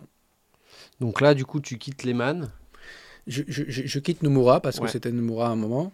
Je quitte Nomura et je lance ma. J'ai passé une petite année en plus après la, faillite. Et je, je pars. Euh, d'ailleurs, j'ai monté ma première entreprise au Maroc. Euh, et euh, tu avais l'idée de la boîte avant d'être parti? Non. Oui, avant d'être parti, mais c'est pas moi qui avais l'idée de la boîte, c'était deux, deux, deux, amis à l'époque qui, qui, pensaient à ça. Et je me suis dit, ok, bah, je les rejoins. Des potes du Maroc euh, qui t'ont appelé euh. qui, qui, étaient en, en, en, Europe aussi, euh, ok soit en France ou en Angleterre, et, je les ai et on a monté ça ensemble. Mais oui, ça s'est passé avant. C'était des potes que tu connaissais d'où Un d'HEC, l'autre c'est un ami, ok c'est un ami de, de, de, du premier. quoi. Donc j'ai connu à ce moment-là. Ok. Et l'idée, c'était de créer des, des, des, des, cours de soutien scolaire avec une, une, volonté de, de, de, un, peu, un peu à la Robin des Bois, de, de, avoir un business model plus profitable sur des segments euh, plutôt aisés de la population, euh, euh, de la population qui était dans le privé, avec donc on mmh. facturait des, des montants assez chers et avec une deuxième marque qui, euh, qui, qui, faisait ça sur euh, du système public euh, quasi à rien pour une population ok ouais. de compenser. la première marque un peu premium, premium permettait de financer le deuxième modèle. C'était ça l'idée, mais ça n'a pas marché comme ça. ce qui s'est passé, c'est que c'était très compliqué de financer la deuxième, et parce que tu as en plus des enjeux d'immobilier qui coûtent très cher. Mais déjà, la première, on avait des difficultés à à aller très loin sur la partie immobilier, mais ça a marché sur la niche. En plus, le ah, deuxième. Ah, c'était pas des cours en visio, c'était. Euh, non, non, c'est en physique. C'est en physique sur des centres euh, physiques. Et... Bon, le premier, il a marché suffisamment parce que c'était une petite niche. En plus, c'était très cher, profitable au bout de six mois. et, et euh, c'est très facile, de, une fois que tu rentres dans une niche, de, de, le, juste avec le, la bouche à oreille. De, je, je, reviens sur le, lancement de ce projet ça, ça, arrivait vite pour toi de prendre cette décision ou parce que c'est souvent, euh, enfin souvent, moi j'ai côtoyé beaucoup d'étrangers qui sont venus euh, travailler en France, etc., des, des, des collaborateurs, d'anciens collaborateurs, euh, collègues, mmh. et, et j'ai le sentiment que c'est dans la tête de pas mal de gens de se dire un jour mon rêve ce serait de, de retourner dans mon pays d'origine et, et voilà éventuellement monter une boîte maintenant que j'ai fait des études et tout, je sais faire pas mal de choses. Du coup, ça, c'est, tu t'avais déjà ça en tête euh Alors, sur, ce que tu disais tout à l'heure, c'est aussi un exemple. Je pense que d'ailleurs, c'est une chance, je trouve, euh, que j'ai. J'ai la chance d'agir très vite. C'est-à-dire que, vu que j'ai pas ce problème de limite où on me dit, OK, une fois que je décide de faire quelque chose, je le fais très vite. C'est-à-dire que ça peut. Prise de décision peut être rapide, quoi. Très rapide. Et je, je, je quitte à le regretter et à trouver que c'était une mauvaise décision, à revenir en arrière. Mais de toute façon, ça prend moins de temps que, de, que tu peux passer juste en réfléchissant à la première étape. Ça, je pense c'est une bonne qualité d'un entrepreneur. Et en plus, ça te permet de vivre beaucoup d'expériences. Donc oui, j'ai pas eu cette phase-là de... Je me voyais pas revenir, au, repartir au Maroc. Euh... Oui, toi, c'était pas un, pas du tout un, rêve que tu avais en tête. Voire même le contraire. Je pense que je, pense que je me voyais plutôt rester. Et du jour au lendemain, une fois que j'étais convaincu par le truc, euh, je, je l'ai fait. Ça fait aller, on y va. Ouais. Je l'ai fait et, euh, et euh, donc euh, après sur cette première Là, vous avez embauché ou enfin ça a duré combien de temps cette expérience? Elle a duré 2-3 ans. Vous étiez trois associés Oui, trois associés. Un est sorti quasi au début, qui est devenu minoritaire assez vite, parce qu'il avait une autre opportunité. Il est parti travailler mmh. dans un cabinet de conseil et Et donc, on a continué les deux autres. Et euh, comme je t'ai dit, profitable euh, assez vite. Euh, de toute façon, on n'avait pas tant d'argent que ça, quoi. Même Ouais. si j'avais travaillé qu'une année. euh, T'avais pas besoin de lever de fonds. J'avais jamais levé de fonds avant Fintecture, ni d'endettement bancaire, quelle que soit l'expérience. Donc là, c'est ce qu'on appelle bootstrap, euh, autofinancé Total, ouais. depuis le début. euh. On avait de quoi tenir 9 mois et, euh, et ça a marché au bout de 6 mois. Après, ce qui est dur dans ces expériences, c'est pas tant le business, parce que tu peux faire un business qui s'autofinance euh, facilement. Ce qui est dur, ta- toi, personnellement. Surtout quand tu le fais dans un pays comme le Maroc ou même ailleurs, quoi. C'est c'est dur de payer tes factures, c'est dur de payer. J'avais un crédit étudiant en Mm. plus. euh, Oui, il faut se, pouvoir se dégager un salaire. quoi. Exact, ouais. je me rappelle avoir, appelé, je voyageais plus, je, je partais Ouais, pas en ouais. vacances, je- je- j'avais appelé les banques pour renégocier mon crédit étudiant, les échéances. Donc c'est- ce qui était dur, c'est toi, euh, pas Mhm. le business. Donc tu peux être profitable, mais euh, tu peux euh, galérer en tant qu'entrepreneur. Alors, Je pense que c'est le lot de la majorité des, Mhm. des entrepreneurs d'ailleurs. Donc une fois qu'on a passé ça, on a commencé à se rendre compte que c'était une niche et qu'il nous fallait beaucoup d'argent pour, pour, pour augmenter la partie immobilière qui, qui coûte cher. Mm, mm. Et donc, on a vendu euh, en deux tranches à un investisseur qui a repris le business, qui existe toujours aujourd'hui, mais je ne sais pas ce qu'il est devenu. euh, la problématique de ce type de, de- de- de- d'entreprise, c'est qu'il y a, il- il- il y a un in- il il y a une... Les fondateurs sont hyper importants parce que une fois qu'ils partent, c'est c'est pour ça que c'est dur de, trouver des, des bons exits sur des petites boîtes comme ça. Parce que peut-être une partie de... Très souvent, une partie de la valeur, elle part avec le, Bah oui, avec le fondateur. ouais. avec le fondateur.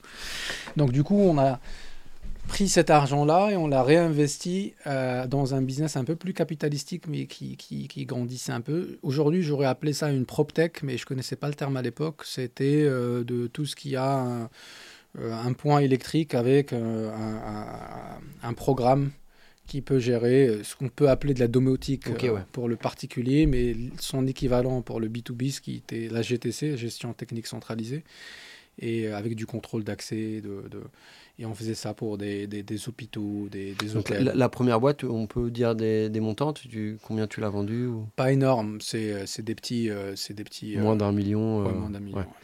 Et, euh, et après, tu es resté avec le même associé? Oui, sur la deuxième, je suis resté avec le même associé. Et, euh, et Donc là, vous changez complètement euh, d'univers. Ouais. Là, c'est plutôt. euh, vous êtes intégrateur de solutions externes? Totalement, c'est exactement ça. C'est un intégrateur de solutions euh, de, de fabricants internationaux pour des solutions Le contrôle d'accès de contrôle d'accès, de, de GTC, de, de vidéosurveillance, de, de trucs comme ça pour des, des chantiers d'une certaine envergure. Donc c'était une niche et sur laquelle on était parmi les premiers et euh, sur laquelle on s'est développé sur plusieurs pays en Afrique. On pouvait avoir euh, jusqu'à une vingtaine de, une vingtaine de différents pays sur lesquels on est intervenu euh, sur l'Afrique, en Afrique avec toujours ce, produit-là, ce marché-là. Et ça marchait plutôt très bien, avec des belles marges. Là aussi, passer une, deux petites années de- où c'est dur. Parce De que, galère, perso, voilà, avant de aussi, pouvoir parce y a- se dégager un Il y a salaire. zéro banque, il y a zéro. Ouais. Là, c'était moins perso parce qu'il y avait déjà le premier, la première euh, opération. Là, c'était plus pour la boîte elle-même. Parce qu'en plus, tu devais acheter du matériel, tu le payes toi euh, Hmm. après 30, 60 jours et, et, derrière, t'es peut-être tu dois l'in- l'intégrer, euh, que, Ouais, que ça pas soit serein validé, que sur, t'es euh, payé par la suite. Quoi. T'es pas serein sur euh, est-ce que le compte en banque, est-ce que ce qu'il y a sur le compte en banque, la trésor va suffire euh, Totalement. pour payer les charges à la fin du mois? Totalement. Euh, Donc j'ai fait ça pendant une période et progressivement c'est devenu extrêmement ennuyeux parce que euh, les, les, euh, si tu fais 1000 de chiffre d'affaires, je dis n'importe quoi, tu dois acheter pour 400 de, de marchandises. Donc, euh, et vu qu'on n'avait ni banque ni euh, VC, et le marché était petit, c'est une niche. euh, Et pour les banques, il fallait hypothéquer euh, ta maison, des trucs comme ça. Je voulais jamais. Ouais, oui. je, c'était pas founder friendly les conditions de, de financement, donc je, je les ai jamais pris. Et, et- et donc, dès le début de l'année, vu qu'on avait un bon carnet de commandes, bah, dès février, je savais déjà que j'ai atteint ma limite parce que je, je peux, Ouais. je peux Tu faire. peux pas acheter plus de matériel Voilà quoi, parce que ça, tu dépenses l'argent tout de suite. exact. Et euh, tes, tes clients, ils te payent à 30 ou 60 jours. Moi, je paye à 30-60 jours, mes clients, ils me payent à 60 jours après la fin des travaux. Ouais, donc, ouais, euh, mois, si tu veux, un truc comme ça, quoi. Donc, très vite, tu, tu, tu atteins ta limite. Et je suis passé par une phase de 4 ans à peu près où je travaillais pas énormément. Ça a duré combien de temps cette boîte? Ça a duré, ça a duré 5, 5, 5 6 ans. Ok, ouais. Et je suis passé par une phase de 3 à 4 ans où euh, j'avais pas forcément besoin de beaucoup travailler. Et euh, je m'ennuyais beaucoup. Il y avait une belle routine, quoi. Voilà, il, ouais, il tu suffisait de, remplir le carnet de commandes. T'avais une bonne équipe. Une fois qu'il était rempli, de toute façon, tu pouvais pas aller au-delà, sinon tu, tu mettais ta boîte en péril. Exact. Exact. Donc tu pouvais pas faire grand chose. T'avais Quoi. t'avais des salariés? Oui, on avait euh, un moment jusqu'à 50-60 salariés aussi sur Ouais, cette structure. ouais. Sur tout euh, opéré au Maroc ou tu avais des filiales euh, dans d'autres Euh, pays? on n'avait pas de filiale, tout est opéré au Maroc, mais des équipes, euh, par- on était sur plusieurs pays. ouais. Ouais. Ouais, c'est déjà Ouais. pas mal. euh. Ouais. Après, une fois que tu as fait le tour de, de tous les pays, t'as pas forcément besoin d'y retourner. euh. Non, c'est clair. Une fois que tu, tu as vu les premiers trucs, donc voilà quoi. euh, je- je- et c'était une phase où, où, du coup j'ai j'ai beaucoup lu. Ok. Parce que j'ai jamais vraiment beaucoup lu avant ça, quoi. Euh, même après HEC, même pendant, j'ai dû lire deux livres avant, avant, avant, avant ce, ce truc-là, quoi. Même pour euh, préparer euh, la prépa ou le on concours de- HEC on n'avait pas de livres à lire, hein, très peu, très ouais. peu, quoi. C'est les deux d'ailleurs que j'ai dû lire, ceux qui étaient obligatoires. Et, et, j'avais lu, j'avais lu en arabe avant. T'avais dû te prendre une tôle alors sur le- les questions de culture G. Non, c'était c'était pas évident. Non, c'était pas évident. Et, et, euh, en arabe, j'avais lu deux livres, même en arabe, en arabe mais j'étais plus intéressé par la poésie en arabe que, que Mm. par le, la- la les livres. Et, et j'avais lu, euh, j'avais lu des livres occidentaux en arabe aussi. J'avais lu euh, Les Misérables de Victor Hugo en arabe. J'avais lu Nietzsche en arabe. Et, mais j'avais pas beaucoup lu. Donc j'ai commencé à lire et je suis tombé amoureux de, de, de la littérature française. Et j'ai découvert tous les classiques à ce moment-là. Et vu que je suis quelqu'un de assez boulimique, je, je lisais jusqu'à 8 heures par jour Hmm. pendant cette phase-là. Quoi. Et je, euh, j'ai fait tout, euh, tous les Dumas. C'était un grand, une grande découverte pour moi. Euh, Dumas, j'ai, dû lire une, une vingtaine d'œuvres euh, quand, je les ai démarrés. Et, et puis Victor Hugo, Balzac, tous les classiques, Tolstoï, euh, bon, pas que français. Et, et donc j'ai passé cette phase-là où je lisais énormément. J'ai gagné plutôt bien ma vie, d'ailleurs plus que maintenant, euh, euh, d'un point de vue, on va dire, cash flow. Hmm. Et, et- et, euh, à la fois, j'étais pas content. J'étais pas content de ma vie. C'était quasi une retraite anticipée, quoi. À 30 Ouais. ans. Plus, de, plus de challenge intellectuel, quoi. Bah, Il y avait celui de la lecture déjà, j'arrivais à bien vivre, hein. je, je- je- je- j'étais dans mon monde et, et on- on- tous ces, ces auteurs me faisaient voyager, découvrir de nouvelles choses et, et je vivais leurs personnages. Mais il y avait ce sujet-là, quoi, de est-ce que je suis à l'aise avec euh, une carrière qui, se- qui, qui- qui se profile de cette manière-là, Hmm.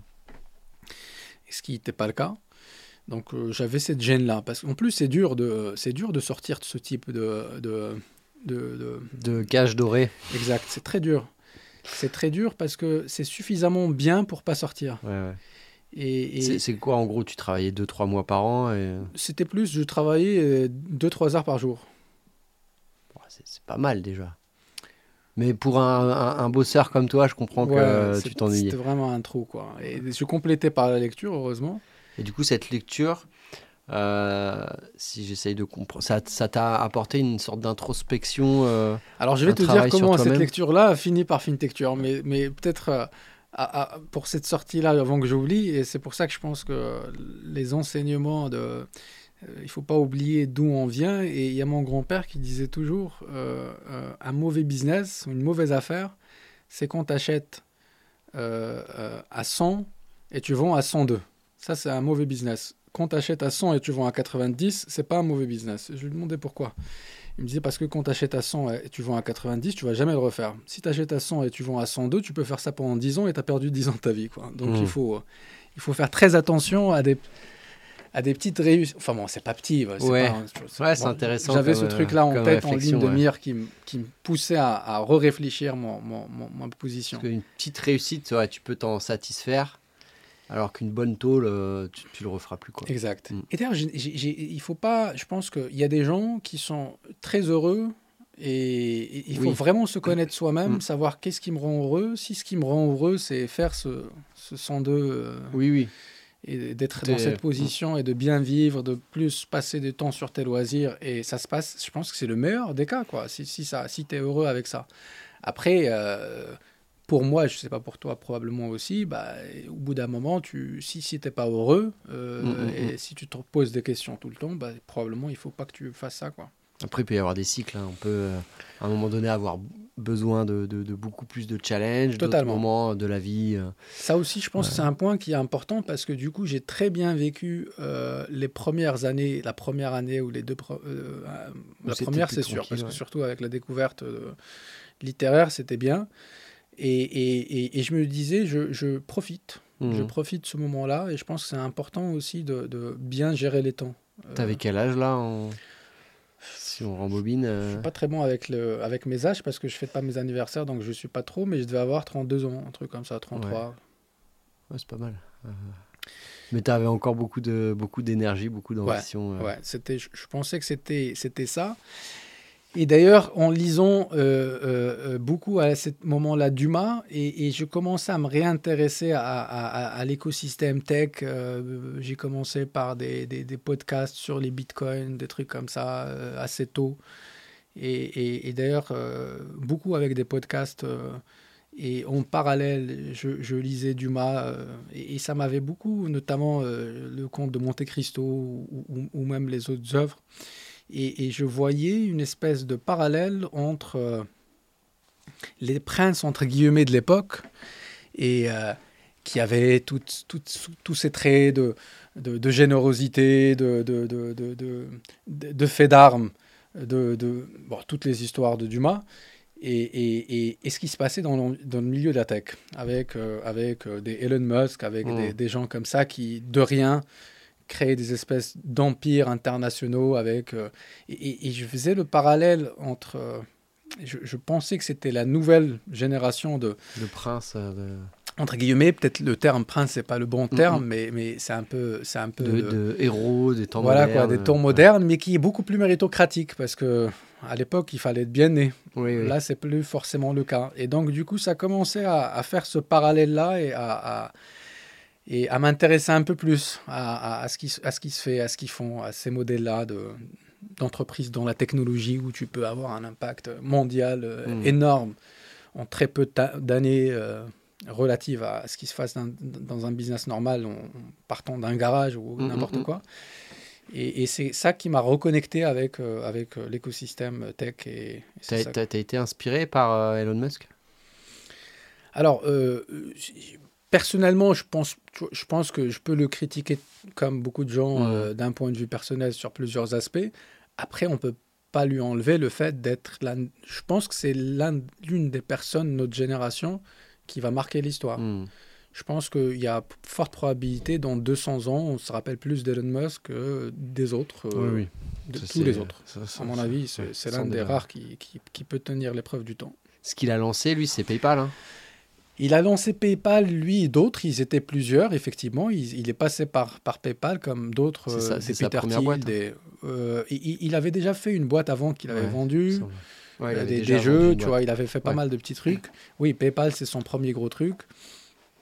oui, tu t'es dit, je, je fais comme Elon Musk et je. Ouais, je me suis dit pourquoi pas, pourquoi pas aller sur euh, une ambition démesurée euh, mondiale et, essayer de jouer ce type de choses. Ça me plairait bien comme comme comme combat pour euh, pour ma comme challenge pour ma deuxième partie de pour les prochaines années. Et vu que j'étais très frustré sur, j'arrive à ta question de tout à l'heure où tu m'as dit pourquoi FinTecture et qu'est-ce qui t'a donné l'idée, etc. Euh, j'oublie pas ta question, mais on y arrive. Bravo, après, je vais. après, après, après, euh, je sais pas combien de temps, une heure. De... Donc, euh, une fois que j'étais là, j'ai ajouté à ça ma frustration sur les niches dans lesquelles j'étais, ou parce que d'un point de vue business, là où ce que je faisais, c'était une niche, et l'avantage, c'est que tu peux la couvrir rapidement. L'inconvénient, c'est que tu peux pas. Tu es bloqué. Es bloqué c'est ta cage dorée. Donc je cherchais un énorme marché, l'un des plus gros. Quoi. Je cherchais vraiment un gros marché. Et deuxième point, vu que je, voulais aussi euh, jouer sur ou euh, utiliser ma, mes points forts, et je pense que je suis beaucoup plus à l'aise que la moyenne sur de la complexité. Pour moi, dès que c'est compliqué, mieux je me sens, parce que j'arrive à voir d'autres choses, des liens entre des éléments et où je pense que d'autres personnes peuvent avoir plus de mal avec la complexité. Donc je cherchais deux sujets, deux choses. Un très gros marché et très complexe, système complexe d'un point de vue du produit. Et j'ai regardé plusieurs choses, donc de manière assez froide, euh, euh, des sujets différents avec des débuts des founders, des choses sur euh, la réalité virtuelle, des choses sur euh, des métèques, des, trucs complètement différents, et dont les paiements. Les bitcoins, non Tu regardais à l'époque euh Alors j'ai suivi les bitcoins depuis qu'ils étaient à 200 dollars. J'ai jamais acheté de bitcoin. Là aussi, je ne dis pas si c'est positif ou négatif. Je connais plein de gens qui sont passionnés. Je pense le connaître plutôt bien. Et, et, et mais j'ai jamais acheté parce que euh, pour moi, je ne peux investir que sur des choses que je comprends très, je comprends très, mm. je dois avoir l'impression de très bien comprendre comment les choses vont évoluer, et c'est pas mon cas avec les bitcoins. Mm, mm. Euh, donc j'ai jamais, je suis jamais rentré. Et je n'ai jamais de faux mots d'ailleurs. En, parlant de ça, tu as, as, as, eu fait ou des investissements à l'époque ou maintenant ou Dans l'agriculture. Je suis agriculteur. Euh, j'ai une partie de mon patrimoine de l'époque. Euh, j'ai co-créer une ferme de palmiers dattiers et avec des arbres qui grandissent et c'est aussi des enfants quelque part. Euh, je suis très attaché à la terre et à l'agriculture et c'était une grande satisfaction de pouvoir faire ça. C'est où? C'est dans l'est du Maroc, à côté de la frontière avec l'Algérie. Super. Et c'est euh, C'est en plein désert. Euh, ça emploie combien de personnes euh, ça emploie en permanent 6-7 euh, personnes et, euh, selon les projets, les chantiers, ça peut, on peut prendre des dizaines de personnes ici et là. Et, là aussi, c'est en plein désert avec des populations assez pauvres hmm. qu'il fallait aider, donc avec une petite redistribution au niveau local et avec, c'est pas totalement biologique, mais presque. ça, tu as lancé ça il y a longtemps? J'ai lancé ça, j'ai commencé le projet en 2014 parce que ça m'a pris du temps et mhm. j'ai planté en 2018. Donc euh, j'ai eu quatre années de. Tu avais dû m'en parler à l'époque, parce que moi je sais pas, j'avais gardé en tête que mm. tu étais dans la food ou quelque chose comme ça. Mais euh, ouais, pas, spécialement la food, c'est agriculture euh, avec des, des, des, des, des, des palmiers dattiers. Et tu as, as, des associés là-dessus? Oui qui sont sur place et euh... Ouais, j'en ai pas mal parce que c'est capitalistique quand même. Comme hmm. c'est plus euh, une question de, c'est plus de l'investissement, je considère que, que de qu'une boîte normale, quoi. Donc, euh, donc ça c'est ça c'est c'est le, le, seul truc sur lequel j'ai investi. Oui, je me suis acheté ma maison, un, truc, hmm. petit truc comme ça, quoi. Pas pas beaucoup plus. Et j'ai pas spécialement. Ça marche. Et du coup, bah, revenons effectivement sur le, sur l'idée de, de FinTechture. Donc voilà, ça a démarré comme ça. Euh, Là, tu étais tout seul hein, dans ta réflexion, dans ta ah recherche. ça, c'est un autre bon point. C'est que à ce moment-là, j'habitais même pas encore en France. Tu vois, mm. j'étais pas, j'étais pas, j'étais encore. Et, et euh, sur ce gros marché, je savais qu'il allait pas se passer en, en, Afrique, mais, euh, mais on va dire dans, dans, en Occident.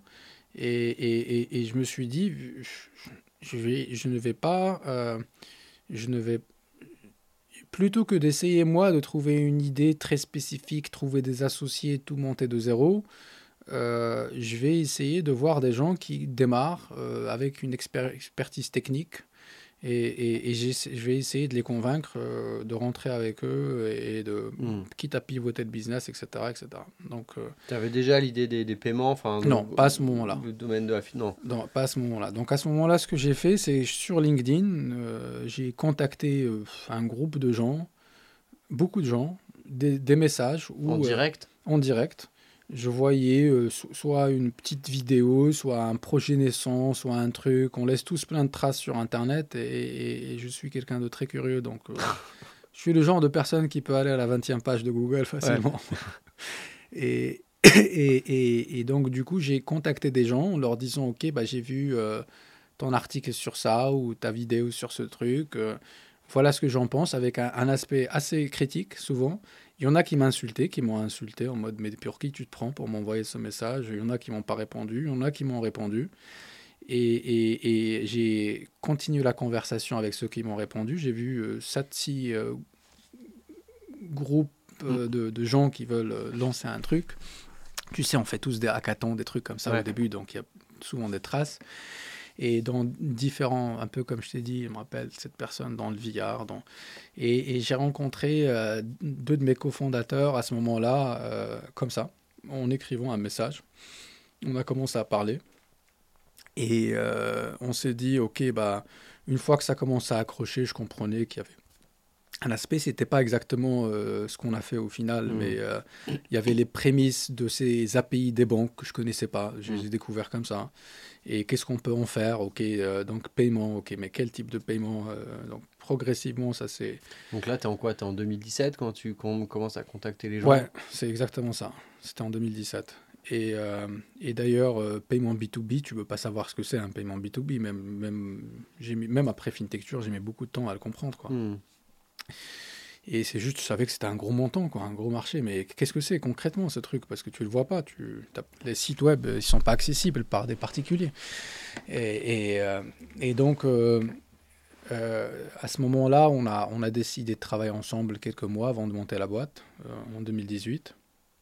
Par contre, il y avait un gros investissement il y avait un, gros temps à passer avant d'être agréé parce que c'est des hmm. business qui tu peux pas démarrer. Tu, tu dois avoir un agrément de, de, hmm, hmm, la Banque de France. du coup, tu, tu trouves les, vous, vous, êtes quatre, tu trouves les trois cofondateurs euh, sur ce mode opératoire. exact. On était trois au début, puis mon ancien associé nous a rejoint, donc on est devenu quatre. Ok. Et, euh, et aujourd'hui, on a un qui, euh, qui est parti un, un, peu plus tôt, donc aujourd'hui, on est trois opérationnels. Euh, et, et, euh, euh, donc c'est que des gens que tu connaissais pas à part ton associé d'époque mais je ne connaissais absolument rien dans cet écosystème dans cette ni les, ni les, moyens d'ailleurs ni mes associés d'ailleurs. Ils ne connaissent aucun marchand aucun mode de paiement. On n'a rien à voir avec ce marché là c'est pour toi c'est une association qui marche pour moi c'est une association j'ai eu pas mal d'associés dans ma vie mais je pense que d'ailleurs c'est pour ça un on a pris du temps avant de avant de, de d'incorporer la société, de, mmh. créer la société. Et surtout, on avait passé beaucoup de temps à créer un pack d'actionnaires euh, où on se disait, voilà, c'est quoi notre vision de l'avenir, comment on va faire. Et, que... et d'ailleurs, moi, ce que j'aimais bien comme expression sur ça, pour moi, d'ailleurs, que ce soit un, parce qu'on dit souvent, euh, il ne faut pas appeler un contrat de mariage un contrat de mariage, c'est un contrat de divorce, parce que tu ne le regardes jamais tant que tu ne cherches pas à divorcer. Hmm. Tu prévois les mauvais cas. Quoi. Exact. Donc du coup, euh, tant que ça se passe bien, bah, ils servent à rien, ces contrats-là, dans celui, le pacte des associés, mais ils servent qu'une fois que ça marche plus. Donc on a vraiment pris le temps de... Pour moi, l'association, c'est... C'est quoi les conseils pour trouver de, de, de bons associés? Déjà, de clarifier qu'est-ce qu'on qu'est-ce qu'on a envie de faire? Parce que avoir des conflits entre associés, c'est inévitable. Donc, euh, quel que soit le. D'ailleurs, dès que ça se passe mal, c'est très facile d'avoir beaucoup de conflits. Quand ça se passe bien, à la limite, on est emporté par l'excitation et le. Euh, par contre, quand ça se passe mal, c'est un peu plus compliqué, donc il faut s'attendre à avoir des conflits. On va en avoir avec des associés. Et c'est important au début de se dire qu'est-ce qu'on a envie de faire? Qu'est-ce qu'on va chercher? Quelles sont les valeurs autour desquelles on se met ensemble? Quel type de trajectoire on a envie de suivre? Quels sont les Qu'est-ce qui va nous régir? D'ailleurs, en interne, même avec l'équipe, on appelle ça operating principles. C'est les principes opérationnels euh, qui, qui, doivent définir nos décisions. Donc ça, il faut bien le cadrer, se mettre d'accord au début, au jour où on s'est associé. Voilà ce qu'on avait dit qu'on allait faire ensemble. Et d'ajouter, si on s'entend plus, qu'est-ce qui va se passer? Mmh. Et le définir dès le départ, parce qu'au début, on s'entend. C'est quoi nos valeurs, nos ambitions euh, perso? Qu'est-ce qui se recoupe là-dessus Exact. Et je pense que ça, c'est important. Je pense qu'il doit aussi avoir une espèce de... Tu vois, euh, euh, ce que j'ai vu aussi comme association qui a beaucoup, euh, qui ont des associations qui ont beaucoup souffert, c'est quand il y a un gros écart entre les associés d'un point de vue matériel, d'un point de hmm. vue, tu vois, qui n'a pas besoin de travailler, il bah fait ça en jouant, il a de l'argent par oui, contre. du coup on va pas se payer, hein. Voilà. mais moi j'ai besoin de, j'ai besoin de vivre. Et ah même, mais j'ai pas envie de travailler, ou moi j'ai mis de l'argent plus d'argent que toi, ou des trucs comme ça. Je pense que ça, ça marche pas. d'alignement quoi, de base. il faut, c'est, c'est du boulot. On doit tous être là pour bosser. Il n'y a hmm. pas de. J'ai se le dire, mais il faut que tout le monde soit d'accord avec voilà, les règles. Et quelqu'un qui arrive avec plus de contacts ou plus d'argent, ça ne marche pas. Mm, mm. Ce truc-là, ça n'a aucune valeur. C'est, la valeur, c'est la valeur travail. Donc, est-ce qu'on est prêt à s'y mettre ensemble? S'il y a une complémentarité, c'est mieux. C'est beaucoup plus simple euh, que, que, si on n'a pas. Et, euh, et, revenir au, pacte initial à tout Mhm. moment. C'est-à-dire que euh, revenir à, à qu'est-ce qui nous a mis ensemble. Et si on change d'avis collectivement, on peut le changer. Mais si on change pas d'avis, on maintient notre truc initial. C'est quoi les, les as dit les, les, les- les règles opératoires que, que Oui, vous avez définies ou qui sont définies dans la boîte euh, D'ailleurs, elles évoluent. Ce truc-là, il doit évoluer par Mhm. définition parce que ce que tu dois définir quand vous êtes 4, c'est pas la même chose que quand vous êtes 20, c'est pas la même chose que quand à notre taille aujourd'hui, ça serait pas la même chose quand on sera 1000 ou 2000 ou même les enjeux. Aujourd'hui, euh, euh, notre principe opérationnel, le premier, c'est l'impact, c'est-à-dire que il ne faut absolument rien faire. Ça, c'est une, ça, c'est une, une recommandation, si ce n'est pas une consigne à tout le monde. Si on fait quelque chose où on nous demande de faire quelque chose sur lequel on ne voit pas l'impact de ce qu'on va faire, c'est quoi ce- Qu'est-ce qu'on concrètement et on définit l'impact par rapport à notre business concrètement, c'est quoi? S'il n'y en a pas, il faut pas le faire. hmm. C'est aussi simple que ça. Tu vois. On ne fait rien parce qu'il faut faire. C'est vraiment qu'est-ce Ouais, qu'on. ouais. Et d'ailleurs, toujours se réfléchir à l'impact de, de l'action du. ouais. D'ailleurs, quelqu'un qui vient et dit OK, j'ai fait A, B, C, D, euh, E, bah, ça sert à rien. Tu vois. C'est c'est quoi l'impact? C'est quoi l'impact de A, B, C? D'ailleurs, s'il n'y a pas d'impact, c'est pourquoi tu as fait A, B, C, pourquoi tu as, Mm, mm, gaspillé autant de- de- d'efforts euh, et de temps, euh, le tien et celui des autres, pour faire ça. Quoi? Donc, ce truc-là d'impact est hyper important. Donc, quel est l'impact de ce qu'on va faire? Le deuxième, c'est euh, c'est l'urgence. Quand je dis l'urgence, je fais exprès de choisir ce terme. C'est pas la rapidité parce que je veux que ce soit. En fait, d'ailleurs, ces, ces principes-là, l'objectif, c'est qu'ils ne soient pas consensuels. Je ne pense pas qu'il. L'idée, c'est pas d'avoir un truc qui plaît à tout le monde. L'idée, c'est de, se regrouper autour de convictions fortes et que d'autres qui peut-être sont très bons ne peuvent pas rentrer là-dedans ou ne veulent pas rentrer là-dedans. Et mon histoire avec l'urgence, c'est un peu euh, la fameuse euh, move fast et break things de Facebook au début, qui est plus le cas maintenant parce qu'ils ont une certaine taille. Mais concrètement, euh, si je dois, je peux faire quelque chose en deux jours euh, et ça va être plus ou moins bon à 90%, il me faut n- n- six mois pour peut-être être à 95. Je fais le deux jours. J'ai pas de Mm. question à se poser quoi. Je, je vais vite, quitte à me tromper, corriger. Tant Ouais. que je peux corriger facilement, je peux me tromper. Donc là, le, le prioriser. Et, et- et peut-être l'autre aussi qui est intéressant, le respect des clients, ça on l'a, c'est hyper important euh, parce que on peut très rapidement, euh, tu sais, dans une entreprise, euh, c'est facile de, on, on dit qu'il y a un alignement d'intérêts entre fondateurs, salariés, investisseurs, clients. Oui, dans la majorité des cas, il y a des alignements d'intérêts, mais il y a certains cas où euh, ce qui arrange euh, la société ou l'investisseur ou le salarié, Mm, c'est mm, pas ce mm. qui arrange le client, etc. Donc c'est juste de reprioriser qui, euh, dans ce type de conflit, il faut être priorisé, c'est le client. Donc euh, ça, c'est- quelque chose qu'on a mis comme, comme point principal. Et peut-être aussi, parce qu'on est très ambitieux, euh, on insiste aussi sur l'humilité. C'est- Il faut être humble, pas dans ta vie sociale, tu peux être arrogant. Bon, ça ne m'intéresse pas de savoir ce que commenter dans ta vie personnelle, mais euh, ce qui m'intéresse, c'est une humilité professionnelle. Hmm. Euh, pourquoi? Parce que dès qu'on commence à être content de notre niveau d'expertise ou de qualité ou de, de- de savoir, c'est là où on arrête d'apprendre, on arrête de progresser, on arrête d'apprendre. Donc c'est vraiment de se dire que quel que soit mon niveau, si je continue pas à m'améliorer, bah dans un, deux ans, je suis dépassé. Mhm. Ça rejoint ce, que tu disais en intro, euh, euh, d'une certaine manière, l'expert qui s'enferme sur son expertise bah, passe à côté d'évolution et, euh, et euh, si t'es pas assez humble pour, pour être ouvert, tu, tu, bah, te remettre en question, tu deviens has-been et t'es plus du tout l'expert. Totalement. C'est cette humilité professionnelle Mhm. qui qui n'est pas une valeur morale. D'ailleurs, c'est pour ça qu'on n'a pas appelé ça culture. On a, j'avais au début appelé ça valeur, mais j'ai changé parce que c'est il y a une connotation morale. C'est vraiment euh, opérationnellement et professionnellement. Donc voilà, oui, l'association c'est dur. Mhm. Il faut budgétiser que ça. Il faut partir avec l'idée que ça va probablement euh, tanguer, voire même casser, et de se dire comment on, on ça. Comment on l'ajoute. euh, C'est quoi le, le, le- ton why à toi aujourd'hui? C'est-à-dire ton, Pourquoi tu te lèves tous les matins Alors, j'ai la chance de j'ai la chance d'avoir les moyens. D'ailleurs, souvent on me pose la question de fintecture. euh, euh, surtout, euh, on a levé des fonds, il y a des valos, il y a des trucs, c'est euh, un actif. C'est pour moi, euh, fintecture, c'est un véhicule qui me permet d'avancer. Et j'arrive en regardant dans le rétroviseur à voir que j'ai parcouru du chemin, et progressivement, euh, tout le temps, de manière constante. Ce qui me fait vraiment avancer, c'est ça, cette progression personnelle, euh, où j'ai l'impression, j'ai le sentiment d'être une personne plus accomplie, plus aboutie progressivement, et c'est une chance.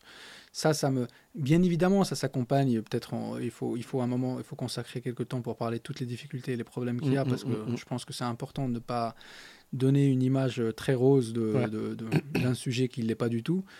Euh, donc ça, ça me motive. Et je pense ce qui me motive aussi, c'est quand il y a des retours des clients qui positifs sur comment on a changé leur vie, comment on a changé. Ça, ça me touche beaucoup plus que signer un gros contrat ou, euh, ou une levée de fonds, un truc comme ça qui ne me touche mmh. pas forcément euh, vraiment, mais vraiment une reconnaissance euh, de, de, clients. client, du marché. D'une satisfaction. Ou de collaborateurs peut-être aussi. Le troisième point, c'était celui-là que j'allais te dire, c'est quand je vois des, des, des, personnes qui, surtout, qui, qui ont beaucoup progressé, voire même démarré avec Fintecture et que tu vois développer grandir. avec grandir, ça, ça, ça c'est très, très, très euh, récompensant, on va dire.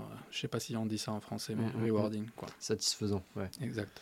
Super, donc euh, te, te, voir grandir toi-même, c'est euh, ton moteur, la satisfaction des clients des marchés et faire grandir les autres. Exact. Et, tant que j'ai la chance d'avoir ça, et en plus on a la chance de faire ça avec, tu vois, je ne suis pas obligé de manger des pâtes tous les, mm. tous les jours et, tu, tu, tu, tu, as suffisamment de moyens pour recruter les bonnes personnes, pour faire... c'est incroyable. Moi qui ai vécu euh, du bootstrap pendant euh, 10 ans. Mmh. Euh, c'est incroyable, c'est de la science-fiction ce qu'on a comme, comme condition. Euh, d'ailleurs, que ce soit au niveau des levées qu'on a faites ou même, ou même d'ailleurs, tu parlais tout à l'heure des levées de, de complexité. L'écosystème actuel. Parmi tes questions, du coup, je peux y revenir. Alors, quand j'ai essayé de lever des fonds, tu t'en rappelles d'ailleurs quand on se parlait, tu vois, les 30 000 euros qu'on peut avoir de, subventions ou même des prêts Wilco ou des trucs comme ça. Je pense que le prêt Wilco, le, le, les, les, les, c'est l'organisme qui donne des prêts, euh, d'honneur. Ouais. les prêts d'honneur, euh, le prêt sur honneur que tu, tu dois rembourser. je pense que c'est la levée de fonds qui m'a le plus, qui a, où, j'ai eu le plus de satisfaction de toutes les levées, beaucoup plus les 120 000 euros de Wilco m'avait beaucoup plus touché que euh, la dernière levée de 26 millions d'euros. Pourquoi? Parce que euh, pour, déjà pour nous à l'époque, 120 000 euros, c'était extrêmement. C'était le, le, En plus, c'est un prêt, c'est même pas un mmh. financement. C'était euh, c'était l'opportunité de continuer. Et, et, et, je me rappelle ces moments-là, c'est juste pour dire que, que, que, que on a démarré comme ça, comme tout le monde, je pense en France, on peut parcourir un bon bout de chemin hmm. sans lever de fonds euh, de la manière, euh, juste avec ce type de subvention, d'aide, de, de, de, prêts, prêt d'honneur, etc. Hmm. Je pense qu'on peut monter un, déjà un produit avec ça et de commencer à le distribuer. Donc il n'y a pas spécialement besoin de lever des fonds très vite. Et au moment où j'ai essayé de faire ma première levée de fonds, je me suis euh, ramassé littéralement, c'était très compliqué. Donc, euh, Je reviens sur le point, c'est la reconnaissance en fait qui t'a galvanisé, qui t'a satisfait. Tu, tu, dis que c'était ton meilleur souvenir, c'était. Euh, ah, sur ça C'est ça, tu t'es dit, ouais, il y a des gens qui, qui, qui, misent sur moi. Exact, tu as ce parti-là, mais surtout les 120 000 euros, c'était énorme, 120 000 euros, tu vois, pour. pour... Oui, pour vraiment démarrer. C'est énorme parce qu'on avait mis toutes nos économies, tu vois, j'en avais mis de l'argent dedans, on travaillait gratuitement, tu on avait des développeurs en Bulgarie euh, et ah mon associé partait à, Sofia de temps en temps, mais parce qu'on payait 600 euros des juniors. Euh, hmm. C'était bootstrappé de chez bootstrappé, 120 000 euros, c'était énorme. C'était le, c'était l'occasion d'aller un peu plus loin. Juste pour, nous pas, juste pour dire qu'il y a suffisamment de fonds, et, euh, et c'est ce que tu fais aussi dans ton métier hmm, pour hmm. accompagner les startups sur ça, il y a suffisamment de fonds pour faire quelque chose, pour Mhm. se démontrer, pour dérisquer une partie du tra- de la trajectoire, pour euh, de avoir un produit. public non dilutif Exact. euh, en France. ouais. Et même pour une structure comme nous qui devait avoir des agréments de- d'établissement de, paiement. Parce que vous avez mis trois ans avant de pouvoir commercialiser, euh, vendre Bah le oui, produit. et même il fallait avoir. Aujourd'hui, tu as envie de faire un dossier d'agrément, tu veux passer par un organe pour te faire ça, il va te facturer plus de ce montant que je viens de dire, juste Ouais, tu vois. Ouais, je te conseille.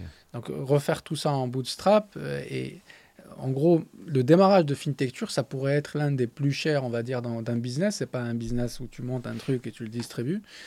Et, et on a réussi à le faire euh, avec euh, ça, Hmm. avec ce type d'aide. Donc euh, une fois qu'on a eu ça, j'ai commencé à voir l'écosystème de VC en France, de- de- de- de- d'investisseurs euh, capital risque comme on les appelle. Et, et- et, euh, bon, euh, je ne vais pas forcément rentrer dans les détails, mais euh, le- mon- la, je- je- je- la moindre chose que je peux dire, c'est que j'étais pas pris au sérieux. Je venais pas effectivement parce que, ok, euh, peut-être j'avais fait HEC à 15 ans, mais on oublie ces trucs-là. Une fois que tu, Ouais. tu pars en entrepreneuriat pendant 10 ans, tu oublies tout Ouais, ce que derrière. tout est ça derrière. Donc tu démarres de zéro, t'es pas d'écosystème, t'es pas de, tu sais pas ce que c'est la tech.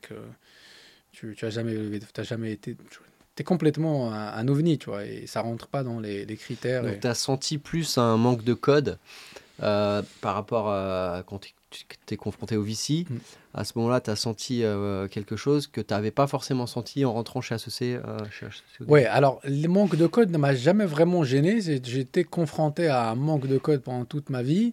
Là, c'est plus une, une, euh, une j'avais le sentiment que j'étais regardé de, on me regardait de, de haut un peu en mode euh, de quoi il parle. Ouais, c'est Il qui parle de paiement, il parle d'aller chercher des gros comptes. Il parle de milliards. euh, En plus, il y a Stripe comme mode de truc de start-up chéri de tous les investisseurs de paiement. Dès que tu parles de paiement, on pense que tu vas être en concurrence avec Stripe, donc Ouais. c'est mort. Et, euh, et euh, en gros, j'étais pas pris au sérieux. Ouais. Parfois, il peut avoir des blagues, il peut avoir des trucs euh, irrespectueux pendant les, les réunions. Et, et, et donc, du coup, euh, et c'est pour ça que je te parlais des 120 000 euros, parce que j'ai déjà commencé à en parler à ce moment-là. Et, et pour moi, c'était euh, pour moi, c'était le business, ça devait s'arrêter s'il n'y avait pas ce truc-là. hmm. Et euh, peut-être aussi, c'est pour ça l'une des raisons. Oui, si on n'avait pas ces 120 000 euros à ce moment-là, on Oui, aurait oui. arrêté. Donc, ce qui n'était pas le cas des autres levées de fonds parce qu'on avait déjà assez d'argent pour. Ouais. Et, et- et j'ai eu la chance d'avoir des, des, des, des groupes de- d'investisseurs, euh, angel investors. Le premier était en France, puis euh, le deuxième était en, en Angleterre, et puis il a ramené ses amis. Enfin, bon. Tu as levé un petit peu de fonds en 2018 ou 2019 euh, Non, euh, la première levée, c'était euh, en 2020, après les premiers paiements, et c'était ce round de, c'était un safe note, c'était une Ouais, ouais. BSAR, et avec des, des investisseurs, euh, des personnes, quoi, des Je crois que individuels. quelques années après, euh, je, je l'ai appris et je me suis dit, mince, j'ai Hmm. loupé le coche. Je savais pas que tu investissais. D'ailleurs, je, je voulais absolument pas prendre de l'argent chez des gens que je connaissais. D'ailleurs, il y a, un- il y a une- une- un ami qui, qui, euh, que je connaissais à l'époque de Lehman qui avait insisté pour investir. Je lui dis c'est n'importe quoi. Tu vas pas investir sur. Je prends pas ton argent. Je peux pas prendre ce risque. Il a insisté. Je les ai pris il y a un moment et il a pas regretté, je pense. Et il a pas regretté. Et et et, et, et malgré, même avec ça, quand je suis revenu faire une levée de fonds, un seed, euh, j'ai eu le même, la même réception Mm. du- des investisseurs. C'était hyper catastrophique. J'ai dû annuler, ça c'était en, en septembre 2020. J'ai arrêté, je me suis rendu compte que ça allait pas marcher, je- ça démarrait très mal. Et j'avais dit aux investisseurs avec qui j'ai parlé, on a décidé de suspendre parce qu'on doit se concentrer sur des enjeux business plus forts et on n'a pas besoin d'argent. La réalité, c'est qu'on en avait besoin. On avait Ouais, ouais. 8 mois, euh, même pas, quoi, 7 mois. Et j'ai retravaillé, euh, j'ai j'ai compris les codes, si tu veux. Et je peux, je peux en dire quelques-uns, mais j'ai compris les codes. euh, et je les ai retravaillés. Je suis revenu en janvier, 4 mois plus tard. Et là, ça s'est passé dans la bonne trajectoire avec un premier seed euh, à plus de 5 millions d'euros euh, qu'on a closé en 3 semaines. Et, euh, et le code, en fait, c'est la même chose partout quasiment. C'est une question d'offre et de demande. En fait, c'est, c'est- je vais dire c'est quoi, mais c'est très dur. C'est plus vite dit que fait. Hmm. Mais il ne faut pas être en position de demandeur. Il faut s'arranger à être en position où on veut investir chez toi. Bon, après, euh, sur les détails, euh, c'est les contacts, c'est plutôt que de contacter un investisseur, s'arranger. Est-ce que quelqu'un qu'il connaît lui parle de toi pour hmm. venir lui te contacter? C'est ce type de choses. De stratagème. Euh, ouais. Mais venir prendre son bâton de pèlerin et faire le toc-toc et voir si, surtout si tu viens pas du, du, du de l'écosystème et, des trucs, bah, la probabilité que tu fasses une bonne trajectoire est très faible. Hmm. c'est intéressant ça. Hmm. De, de trouver le moyen que quelqu'un euh, lui parle de toi. Exact.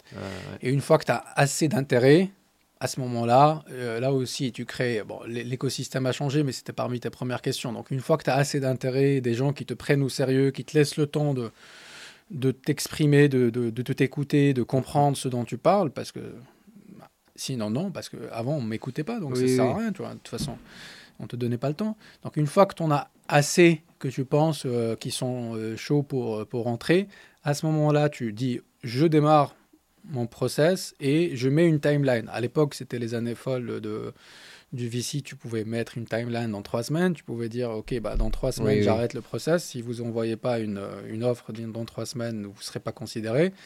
Bon, là, c'est plus long. Tu, tu, dois dire deux mois, je ne sais pas combien. Mais de toute façon, un investisseur, il n'a pas besoin d'années pour, hmm. pour se décider. Ça prend quelques semaines. Ouais, il faut mettre une timeline. Parce que sinon, tu peux te faire manger par l'investisseur qui va juste garder au chaud. Exact. Et toi, en attendant, tu perds du temps. Et si ton business en parallèle, il, ne croit pas, parce qu'en vrai, qu'est-ce que fait mm. l'investisseur? Il attend de voir si tes chiffres ils bah augmentent. Et, même euh, si, de toute façon, en fait, c'est ça qu'il faut se dire. Déjà, un, la prise de décision chez un investisseur, un bon investisseur VC, la prise de décision, elle, doit, elle peut être très rapide. Mm. Une semaine, il peut se décider, c'est large. Faire son comité d'investisseur. pas tout de suite, c'est qu'il a pas envie. Quoi. Bah oui, donc s'il veut faire le travail, il va le faire en une semaine. Mm.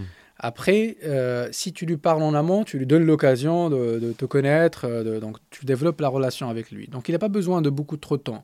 Et le deuxième point, c'est que si moi je suis investisseur et je sais que je peux toujours rentrer dans ta boîte à n'importe quel moment, bah, quel est mon intérêt de rentrer tout de suite? Aucun. Hmm. Je ferai ce que tu viens de dire, je te suivrai de loin, je me dis est-ce que mes, mes, hypothèses se confirment et, hmm, hmm, et ah, je peux toujours sauter dans le, le train au moment voulu.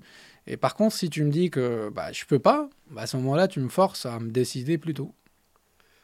il faut le faire parce que moi, pour ceux qui j'ai dit je peux pas, je, quel que soit le tour d'après, ils sont pas rentrés. Donc j'ai respecté mon ouais, ce que j'avais mis comme règle. Donc euh, ouais, on m'avait expliqué aussi euh, si tu sais que euh, tu vas avoir un, gap de chiffre mm. d'affaires euh, dans quelques mois parce que je sais pas, tu sors une feature, euh, une nouvelle solution qui est attendue par tes clients ou, ou, tu sais que potentiellement tu vas avoir un, un momentum euh, mm. dans, ta croissance, potentiellement prépare les VC quelques mois avant. pour leur dire bah attendez et, et, juste là quand tu es au top c'est là qu'il faut lancer la levée de fonds parce que ce pic, potentiellement, il ne se reproduira pas dans les six mois qui viennent ou... Alors ça, c'est une technique, personnellement, je ne suis pas favorable parce que, c'est en fait, tu, tu veux, tu as une tonne d'investisseurs et, au final, euh, tu vas travailler avec un, deux, tu vois. Mm, mm. Tu peux parler à 100 investisseurs et tu... Donc, oui, tu n'en as besoin que d'un ou deux. Bah oui, Là aussi, l'idée, c'est de pas de, de faire consensus ou d'intéresser la majorité. je dois juste fit avec un groupe très limité de, de mm. gens. Et moi, je ne suis pas très. Euh, d'ailleurs, parmi des investisseurs qu'on a disqualifiés, qu'on a eu, euh, chez qui on a eu une offre qu'on n'a pas prise, c'est des investisseurs qui étaient hyper partants, mais ça se voyait, c'est plus un faux mot qu'une vraie connaissance, un mmh. alignement stratégique. Cela, pour moi, je ne les considère pas comme, comme, comme potentiel investisseur. Moi, je veux qu'un investisseur, déjà, je lui monte pas, je lui donne la réalité, donc je ne vais pas profiter d'un pic. Et s'il y a un pic, je lui explique. D'ailleurs, on a fait un truc avec un pic à ce moment-là parce qu'on avait un pic en décembre. Et on avait expliqué à tout le monde que c'est un pic parce que tel client, il a une saisonnalité. Et, et, euh, et d'ailleurs, ça choquait un peu les gens qu'on leur explique ça parce que. Tu vois, ouais, vous êtes honnête, les gars. C'est. Euh, et même, je pense que c'est important. C'est pas forcément de l'honnêteté. Et c'est pour ça que je pense que je repars sur les, les principes opérationnels et, et un alignement. Bah, a un investisseur, je le fais rentrer sur la base d'un truc qui. Euh, qui, qui est pas tenable, réel, oui, voilà. Bah, il va se sentir. Euh, il va se frustrer, ça va mal se passer. Je vais, je vais galérer à le gérer par la suite et c'est mauvais. Si quelqu'un est aligné sur la vision, bah, il est plus. D'ailleurs, si quelqu'un, nos investisseurs, ça se passe très bien, bah, dans les bons moments comme dans les mauvais, ils sont capables de t'accompagner, hmm. de te suivre. Ouais, carrément. Mais je pense que cette histoire de. Et pour finir sur ça, je pense que euh, sur la partie levée de fonds, alors là aussi, je pense qu'on a eu un parcours très positif sur les levées de fonds. Je pense qu'on on est parmi les boîtes qui ont eu le plus gros montant sur les cycles. On a fait une seed à 5, plus de 5, une série A à 26, des trucs comme ça. Donc par rapport aux boîtes françaises, on est parmi ceux qui ont levé le mm, plus. Mm, mm. Juste pour dire que, un, je n'avais aucune expérience là-dedans. Deux, je ne suis pas du tout de l'écosystème ni du milieu. Donc c'est faisable pour tout le monde. Et il faut juste comprendre un peu, avoir les bons investisseurs qui vont comprendre ce qu'on fait. Et il y a une tonne d'investisseurs sur le marché. Donc euh, c'est... Euh, il faut trouver son fit. Donc pour moi, le critère de sélection principal d'un investisseur, c'est le fit, c'est le fit personnel. Est-ce que je veux travailler avec cette personne mm, mm. Est-ce que je pense que cette personne, elle va m'accompagner? Parce que c'est une espèce de mariage aussi. C'est comme un... Ouais, sûr. Un, tu travailles pas avec lui tous les jours, mais tu, il rentre dans ta boîte, il te, en plus, il est dans ton board, il te challenge, etc. On l'a vu récemment, ça peut mal se passer. Euh, les, fonds peuvent virer les, les fondateurs. Donc du coup, c'est important de se dire, est-ce que j'ai envie de travailler avec cette personne? Je lui fais confiance, etc. Personne, même mm. pas le fond, c'est la personne qui va être sur la partie fond. Donc c'est important aussi de savoir avec qui je parle dans le fond. Est-ce que c'est quelqu'un d'important à l'intérieur ou juste quelqu'un de passage, il va mm. partir dans deux ans, il va me laisser avec quelqu'un d'autre. Donc c'est important de comprendre ça. Le deuxième, sur la gouvernance, est-ce que j'ai le contrôle de ma boîte ou euh, je donne plein de veto, plein de droits à et je ne contrôle plus rien. Ça, c'est important. On va bien lire les contrats. Exact. et, le dernier, c'est les conditions financières. Donc, pour moi, c'est vraiment le troisième élément, pas le, pas le, pas, le premier. Ouais. Pas le premier. Mm, mm. Euh, c'est quoi les, euh, les, les, les, échecs, les difficultés euh, que tu as pu traverser, les enseignements derrière?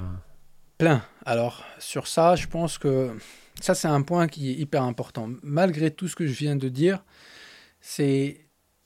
Je pense que tout le monde sous-estime à quel point c'est un métier très dur. Entrepreneur. Parfois, j'entends des gens dire que je veux me lancer moi-même, euh, devenir entrepreneur pour avoir plus de liberté, pour mieux. C'est faux, c'est complètement faux. C'est euh, en tant qu'entrepreneur, tu es la dernière roue du carrosse. C'est-à-dire que tu as des salariés, bien évidemment, ils passent avant toi, tu as des clients, ils passent avant toi, tu as des investisseurs, ils passent avant toi, tu as tout le monde qui passe avant toi. Et, euh, et Bien évidemment, un employé dans une startup, c'est plus challenging, c'est plus dur qu'un employé dans une boîte normale, mais c'est bien moins et c'est plus, complexe d'être euh, entrepreneur. Donc déjà, il faut s'attendre à une complexité, à, la vie dure, à plein de surprises, euh, gérer, des, problèmes, des urgences, euh, l'impact sur la vie personnelle et, avec un ascenseur émotionnel qui peut être, si c'est mal géré, euh, assez fatal. Euh, pour certains, des problèmes psychologiques, pour d'autres, euh, des problèmes personnels. Donc, et tout ça sans avoir une garantie d'atteindre quoi que ce soit, mmh. comme, comme matérialisation, cristallisation de, de, de, ta réussite, parce que tu peux être. tu peux réussir très bien pendant longtemps et, boum, tout part, parce que c'est pas de l'argent que tu, tu, sors et que tu mets de côté. Donc, euh, euh, je pense que. Alors, si ça refaire, j'aurais refait. J'aurais pas dit la même chose que. Je sais pas si tu as écouté récemment le, fondateur de, et CEO de Nvidia. Tu connais Nvidia, la boîte je, ne sais pas combien ils sont aujourd'hui, mais ils avaient dépassé 1000 milliards de valo. Euh, aujourd'hui, ils doivent être 1 milliard 5, un, 1 trillion 5, 500 milliards. C'est quasi, comme Microsoft et les autres. Et, et, et, ils lui ont demandé. Euh, si c'était à refaire, comment tu referais les choses différemment? Il a dit, je fais, j'aurais pas fait. Moi, si je savais tout ce que m'attendait dans cette entreprise, je l'aurais jamais lancé. alors qu'il a, alors a monté l'une des plus grosses boîtes au monde. Et, et, je suis pas à ce niveau-là. Moi, je pense que je, je, je, l'aurais lancé quand même, mais c'est très dur. C'est très dur et c'est très compliqué. une ou deux anecdotes de moments difficiles euh, franchement, tout le temps, tu as, toujours des, histoires où tu as l'impression de, faire faillite euh, du jour au lendemain ou de mourir, ou euh, euh, tu perds. tu as plein d'histoires tout le temps, et gérer des différents problèmes avec des employés, des clients, de, des serveurs qui vont péter. Au tout début, on était chez Bon, euh, sans citer de nom, mais on, a changé de provider. En français. Euh. Et ça se passe mieux. Euh, et bon, à chaque moment, tu as ces mm. moments-là où, où tu as l'impression, c'est pas qu'une impression d'ailleurs, où il y a des fortes probabilités que tout part, mm. s'évapore, et tout ton travail dedans. avec des risques personnels aussi, surtout, je sais pas, en tant qu'établissement de paiement, j'ai aussi une responsabilité pénale même. Euh, donc, tu as des risques personnels, euh, à titre personnel.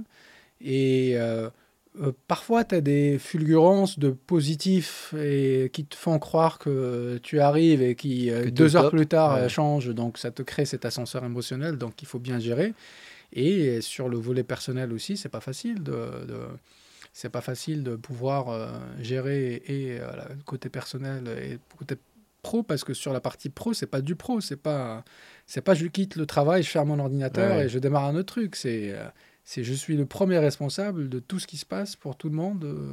C'est quoi tes, tes routines ou, ou, ce que tu t'imposes justement pour, euh, pour être vigilant sur cet équilibre vie pro, vie perso en tant qu'entrepreneur? Alors, je suis. Tu n'as pas précisé, mais tu as un petit, un petit garçon hein, de, dire ça, de, deux ans. J'allais dire que je, je, je, suis marié et j'ai un, un, petit enfant, un petit garçon de deux ans.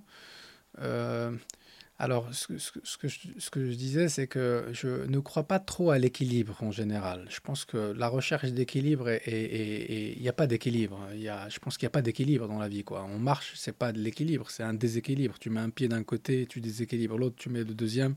C'est une recherche d'une espèce de stabilité ou euh, d'une continuité dans un déséquilibre constant. Donc, euh, trouver un équilibre, pour moi, ça ne veut pas dire mmh. grand-chose. Ce qui m'intéresse, c'est d'être bon dans mes différentes fonctions ou d'être suffisamment bon dans mes différentes fonctions. Et j'ai une fonction d'entrepreneur de, CEO, j'ai une, une fonction de père, j'ai une, une, fonction de, de mari et je dois être suffisamment bon. Et c'est vrai que c'est très dur d'être bon sur les trois très très dur, voire impossible d'être bon sur, très bon sur les trois. C'est compliqué d'avoir 18 euh, ou 20 sur 20 euh, dans tous les domaines. Euh. Je pense que tu peux être très bon sur deux sur les trois. À mon avis, tu peux être soit très bon parent, très bon CEO ou très bon mari, très bon CEO. Ou, le mix des trois est compliqué. Et, et moyen sur le troisième. Je dirais pas sur lequel, lequel où je pense être meilleur que l'autre, mais, mais, mais oui, je pense que c'est vraiment. et, et de ne pas avoir de regrets ne pas avoir de regrets. Donc oui, je... je, je, je Mais tu es conscient de ça, tu le conscientises, tu, tu étais vigilant justement peut-être sur ton, ton, ton, pied le plus faible. Euh, oui, ça c'est hyper important et je pense que c'est quelque chose que c'est être, être, être euh, honnête avec soi-même et de se dire c'est quoi, qu'est-ce que je fais bien, qu'est-ce que je fais mal, euh, ça c'est hyper important. Tu... Je pense, je pense que oui, un peu comme tout le monde. D'ailleurs, je, je, un peu comme tout le monde, euh, ou pas d'ailleurs, j'essaye d'être présent euh, sur des moments stratégiques importants. Mmh. Euh, j'ai réussi à bien vivre l'enfance de, mon, de mon, mon, petit. et je, je, sais bien, je peux, je peux l'endormir, je, peux faire une pause de 1 heure et demie, 2 heures et reprendre par la suite compléter le travail. D'ailleurs, je suis ouvert avec aussi auprès de mes équipes. je peux, tu vois, je, je, suis pas joignable je suis en pause euh, bain bébé et, euh, hmm. et aussi encourager d'autres à faire la même chose, mais euh, et je reprends par la suite et je finis mon travail quoi. Et je pense que c'est important parce que tu, tu, tu... je pense qu'il y a beaucoup de papas surtout. Les mamans, malheureusement, les pauvres, elles n'ont pas la capacité de, de, faire autrement. Mais il y a beaucoup de papas qui ratent beaucoup les premiers hmm. mois, je trouve. Il y a beaucoup de, ils prennent conscience un peu trop tard, hmm. et c'est un peu trop tard parce que le mal est fait. c'est passé. Mm. Et, en, quel que soit le niveau d'effort qui peut être mis par la suite, ça rattrape pas les, les frustrations, notamment avec ton conjoint ou ta conjointe. Et, je pense que c'est important d'être présent dès le début. Euh, on ne sera jamais assez. Je pense aussi que c'est important d'embarquer, euh, surtout à cet âge, l'enfant, euh, il n'est pas encore conscient, mais plutôt son conjoint dans, dans, dans ce qu'on fait, lui expliquer aussi les enjeux. C'est pas c'est pas complètement fermé. Pour, tu vois, il, faut, hmm. il faut aussi encourager le. Je pense qu'il faut aussi encourager son conjoint à reprendre professionnellement, à couvrir. je me rappelle, euh, ma femme avait. Euh, avait une opportunité assez, assez elle travaille dans l'art et, dans le domaine de l'art et, elle avait euh, elle a été invitée par Harvard pour, euh, pour être speaker euh, sur ce sujet. Le bébé avait deux mois et demi, on mmh. devait refuser. Donc j'ai pris quelques jours, j'ai fait babysitter à Boston pour qu'elle puisse le faire et qu'elle soit pas très loin du petit. Donc je pense que c'est important aussi d'encourager le plus vite possible son conjoint. Oui, de ne pas étouffer sa famille, ses proches avec son projet. Et on fait notre mieux et sincèrement notre mieux quoi. Je pense que et quand on fait mal les choses, il faut le dire. À minima, de reconnaître. Et, euh, et, du coup, par rapport à tout ça, euh, toi aujourd'hui, c'est quoi Comment tu fais pour t'améliorer? Alors là aussi, j'ai la chance d'être un, très curieux et un internel insatisfait. D'ailleurs, c'est aussi un problème parce que je célèbre pas. On me reproche beaucoup de ne pas célébrer. Et, je n'ai pas beaucoup cette difficulté pour m'améliorer parce que je suis dans un domaine extrêmement complexe avec beaucoup de, complexité. Et, euh, Alors aussi bien sur le plan euh, pro que perso. Ah, je parlais du, du pro. Alors sur le perso, c'est un effort constant, oui. Je pense que c'est deux, deux, sujets différents. Euh, le, le, la parenté et le... Hmm. Et le, donc du coup, je pense que je pense que le moment qu'on passe ensemble, le faire pleinement. Hmm. Euh, c'est pas une question forcément d'heures qu'on va pouvoir passer. Si on peut passer beaucoup d'heures, tant mieux. Euh, et, et, si c'est pas beaucoup, ou parfois c'est encore moins que d'habitude, je pense qu'il faut être présent. Ouais, ouais très présent. Tu vois, pas, pas de Mais je parlais de toi vraiment fait sale euh, euh, par rapport à qui tu es, ton développement personnel. Je sais pas si ça t'est déjà arrivé peut-être de prendre des mm. coachs ou de, ou de, de, mm. voilà, de dire voilà. J'ai jamais fait, j'ai jamais fait. C'est pour ça que je, pense que dans ma nature, dans mon caractère, et c'est peut-être aussi en te parlant de ma, ma mm. trajectoire de vie, et je pense que euh, ma manière d'être me permet de cheminer, de partir, parce qu'en plus, je vais m'ennuyer très vite sur quelque chose, donc je vais changer. Peut-être euh, euh, sur le volet personnel, ce que j'essaye de faire, c'est chaque, chaque 12 mois, 18 mois, si je suis... si je fais la même chose que je faisais, c'est pas bon. C'est-à-dire mmh. que si je ne change pas mon, mon, mon, ma manière de faire, ma manière de manager, ce que je fais au quotidien, si c'est pas littéralement complètement différent ce que je fais maintenant qu'il y a 10, 12, 18 mois, ça me, ça me dit que je, je n'ai pas, c'est pas bon. Donc je remets en question. Et d'ailleurs, c'est hyper frustrant. J'encourage toute mon équipe à le faire d'ailleurs. C'est hyper frustrant parce que du coup, qu'est-ce qui se passe? C'est que j'apprends quelque chose, j'apprends à faire quelque chose. Au début, je le fais mal, comme tout le monde je galère dessus. Une fois que je m'améliore, ça devient, je deviens bon dedans, mais à peine je deviens bon, je dois arrêter de le faire et me recasser les dents sur un nouveau truc.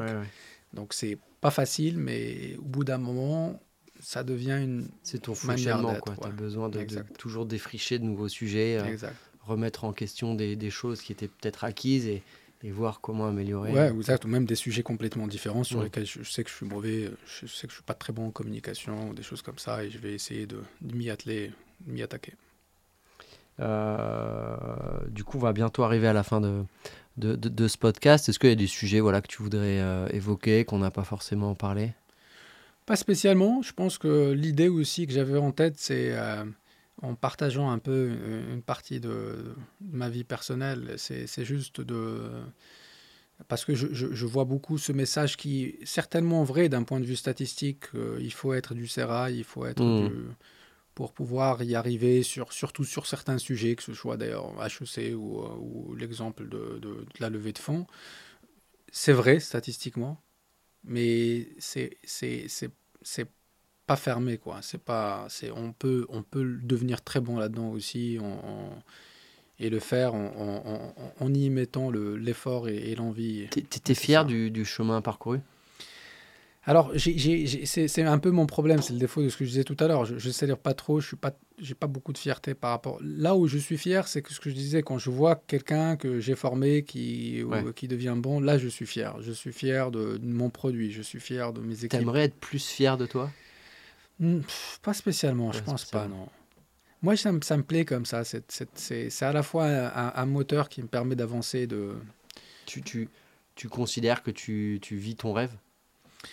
Je considère que je vis, euh, je vis, je vis parce que, parce que peut-être euh, on parle beaucoup du sens de la vie. Je pense que ce qui est important pour moi, c'est pas le sens, c'est la valeur de la vie. C'est quoi? Est-ce que ma vie vaut le coup d'être vécue? Et je pense pour moi, par rapport à mon caractère, c'est le cas. Donc je suis content de ma vie, oui.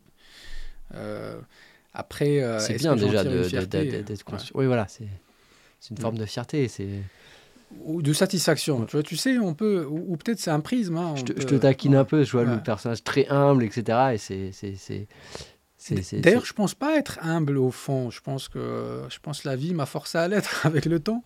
Mais je pense naturellement, vu que je suis quelqu'un d'ambitieux quand j'étais plus jeune, à mon, à mon avis, j'ai pas dû être euh, très humble. Euh, surtout quand euh, tu dis je vais faire mmh. ça ou je vais faire ci. Je pense que c'est pas forcément une question d'humilité, mais, mais c'est plus, c'est plus, c'est plus qu'est-ce qu'on cherche. D'ailleurs, je pose souvent une question aux gens, c'est est-ce que tu es plus à la recherche de la vérité ou du bonheur? Et ça me permet de savoir quelle une construction mentale. C'est quoi du coup les euh, Je pense que euh, c'est des constructions mentales différentes. Si, si, tu es en recherche, d'ailleurs, je parle de recherche et pas de vérité. Moi, je te dirais bonheur, tu vois, si tu me poses la question. Pour moi. Euh, Donc, qu'est-ce que ça signifie alors, moi, je, moi, plus vérité. La partie bonheur, c'est un peu ce qu'on a dit tout à l'heure. C'est-à-dire que être euh, capable de vivre avec euh, la difficulté de, de s'en satisfaire et tous les problèmes, de se dire, OK, bah, c'est euh, c'est comme ça. Donc, je m'habitue, c'est les règles hmm. et je me mets dedans. donc, quand tu, tu, es dans cette recherche de vérité, tu es fondamentalement insatisfait et peut-être malheureux ou pas heureux, je ne sais pas comment le dire, mais je ne suis pas sûr que tu sois d'ailleurs plus heureux en étant à la recherche du bonheur. Mais c'est juste que tu acceptes le fait que le bonheur n'est pas une, une fin ou. Euh, oui. Ou, de toute façon, le bonheur, c'est pas un, état, c'est éphémère. Et, exact. Et, être en quête du bonheur, c'est une quête qui s'arrête jamais. C'est tous les jours, c'est décidé. Exact. Euh. Et, et, la recherche de la vérité est dure, parce que la vérité est souvent dure. Et le, tu dois accepter d'être blessé, tu dois accepter de, de d'être martyrisé, etc. Et, et, euh, moi, je suis complètement comme ça. ça ça m'intéresse pas l'autre chemin et, et ça m'atteint pas trop euh, toute cette négativité qui vient avec. Et je comprends effectivement quand tu es euh, sur la recherche du bonheur, tu es peut-être plus sensible sur certains points, tu vas peut-être plus essayer d'optimiser ton ta vie perso ou des éléments comme ça ou où euh, tu, tu, euh, tu, tu, vas essayer de rechercher ce statut, comme tu le dis, mais qui est éphémère. Mais d'ailleurs, ni l'un ni l'autre n'existent. Hmm. n'existe. Je pense bah que le bonheur conceptuellement n'existe pas, la vérité non plus. C'est juste vraiment des, des, états. Euh, voilà quoi.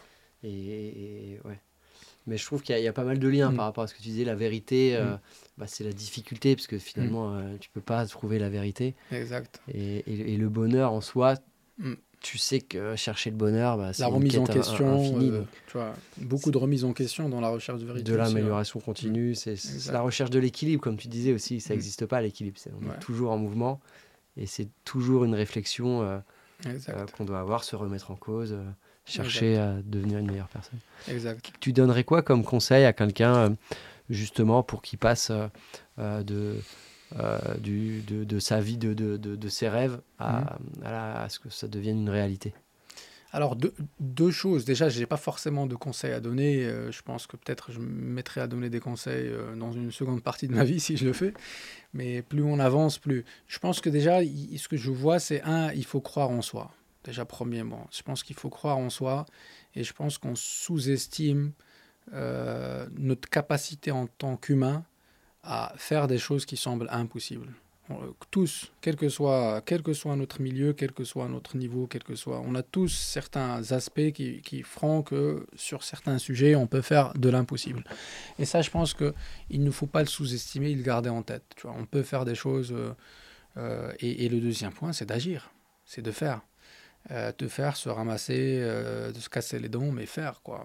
Ah, il ne faut pas over faut pas passer trop de temps à surréfléchir ou de se dire quels sont les risques, quels sont bien. Il y aura des risques, faire. Mmh. Et je pense si on fait et si on y croit, donc euh, euh, dans le faire, c'est y mettre le, le euh, l'input qu'il faut, quoi, y mettre le travail, y mettre le, tu vois, mmh. et y mettre sérieusement du travail, y croire et, et le faire. je pense qu'on peut tout faire. Et peut-être c'est un prisme que j'ai qui qui peut parfois, euh, même au niveau personnel, amical ou autre, ou même professionnel, parfois surprendre au début, j'ai vraiment l'impression que tout est possible. Tu vois. pour moi, c'est tout, tout est... Et, et, ça, parfois, on se casse les dents, mais tout est possible. Il faut, il faut juste se lancer. Bah, bravo, en tout cas, euh, pour, euh, pour toute ton histoire, ton parcours, et j'imagine que c'est que le début. Euh, aujourd'hui, on peut te contacter pourquoi euh, on peut me contacter pour, euh, pour on peut me contacter je, je, sur j'ai des personnes qui me contactent pour me demander mon avis sur des sujets, surtout concernant l'entrepreneuriat. J'ai beaucoup de, de, gens qui me contactent sur ça. Quand je peux repartager ou donner des. C'est pas des conseils, mais plutôt poser des questions ou essayer de permettre à la personne d'essayer de se, se, challenger elle-même, je le fais. On peut me contacter pour des recherches d'emploi, on peut me contacter pour différentes raisons. Vous recrutez Toujours, on, pas de manière agressive, euh, mais on recrute toujours. Euh, il y a quelques postes ouverts et ils sont visibles sur notre page, mais on est toujours à l'affût de, très bons talents. Donc euh, j'imagine il y a sur fintecture. Oui, il y a, y a, sur la partie carrière de, du site, mais il y a aussi une page Welcome to the Jungle aussi sur laquelle il y a des posts et sur la page Fintecture. Et toi, on te contacte sur LinkedIn? Alors, j'imagine toi beaucoup plus que moi, mais j'ai beaucoup de messages sur LinkedIn, donc parfois j'ai pas le temps, surtout quand tu acceptes un groupe de personnes. Euh, parfois, quand j'ai écouté la dernière fois, on a parlé, tu, as un robot qui fait ça pour toi. Moi, non. Pour accepter les gens. Pour accepter les gens, donc je l'ai fait d'un coup. Donc, ça, je peux me mettre deux mois, trois mois avant d'accepter 300, 400 personnes d'un coup. Et ton as 100 d'entre eux qui t'écrivent des messages.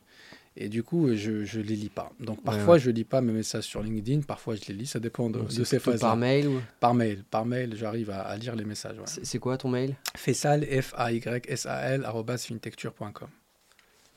Super. Bah, écoute, merci beaucoup, euh, Fessal, pour, euh, bah, pour toute cette histoire euh, mm. que je trouve vachement inspirante. Merci. Euh, bah, très bientôt. Merci aussi pour ton temps et tes questions et bravo aussi pour tout ce que tu fais. Merci. Au revoir. Salut.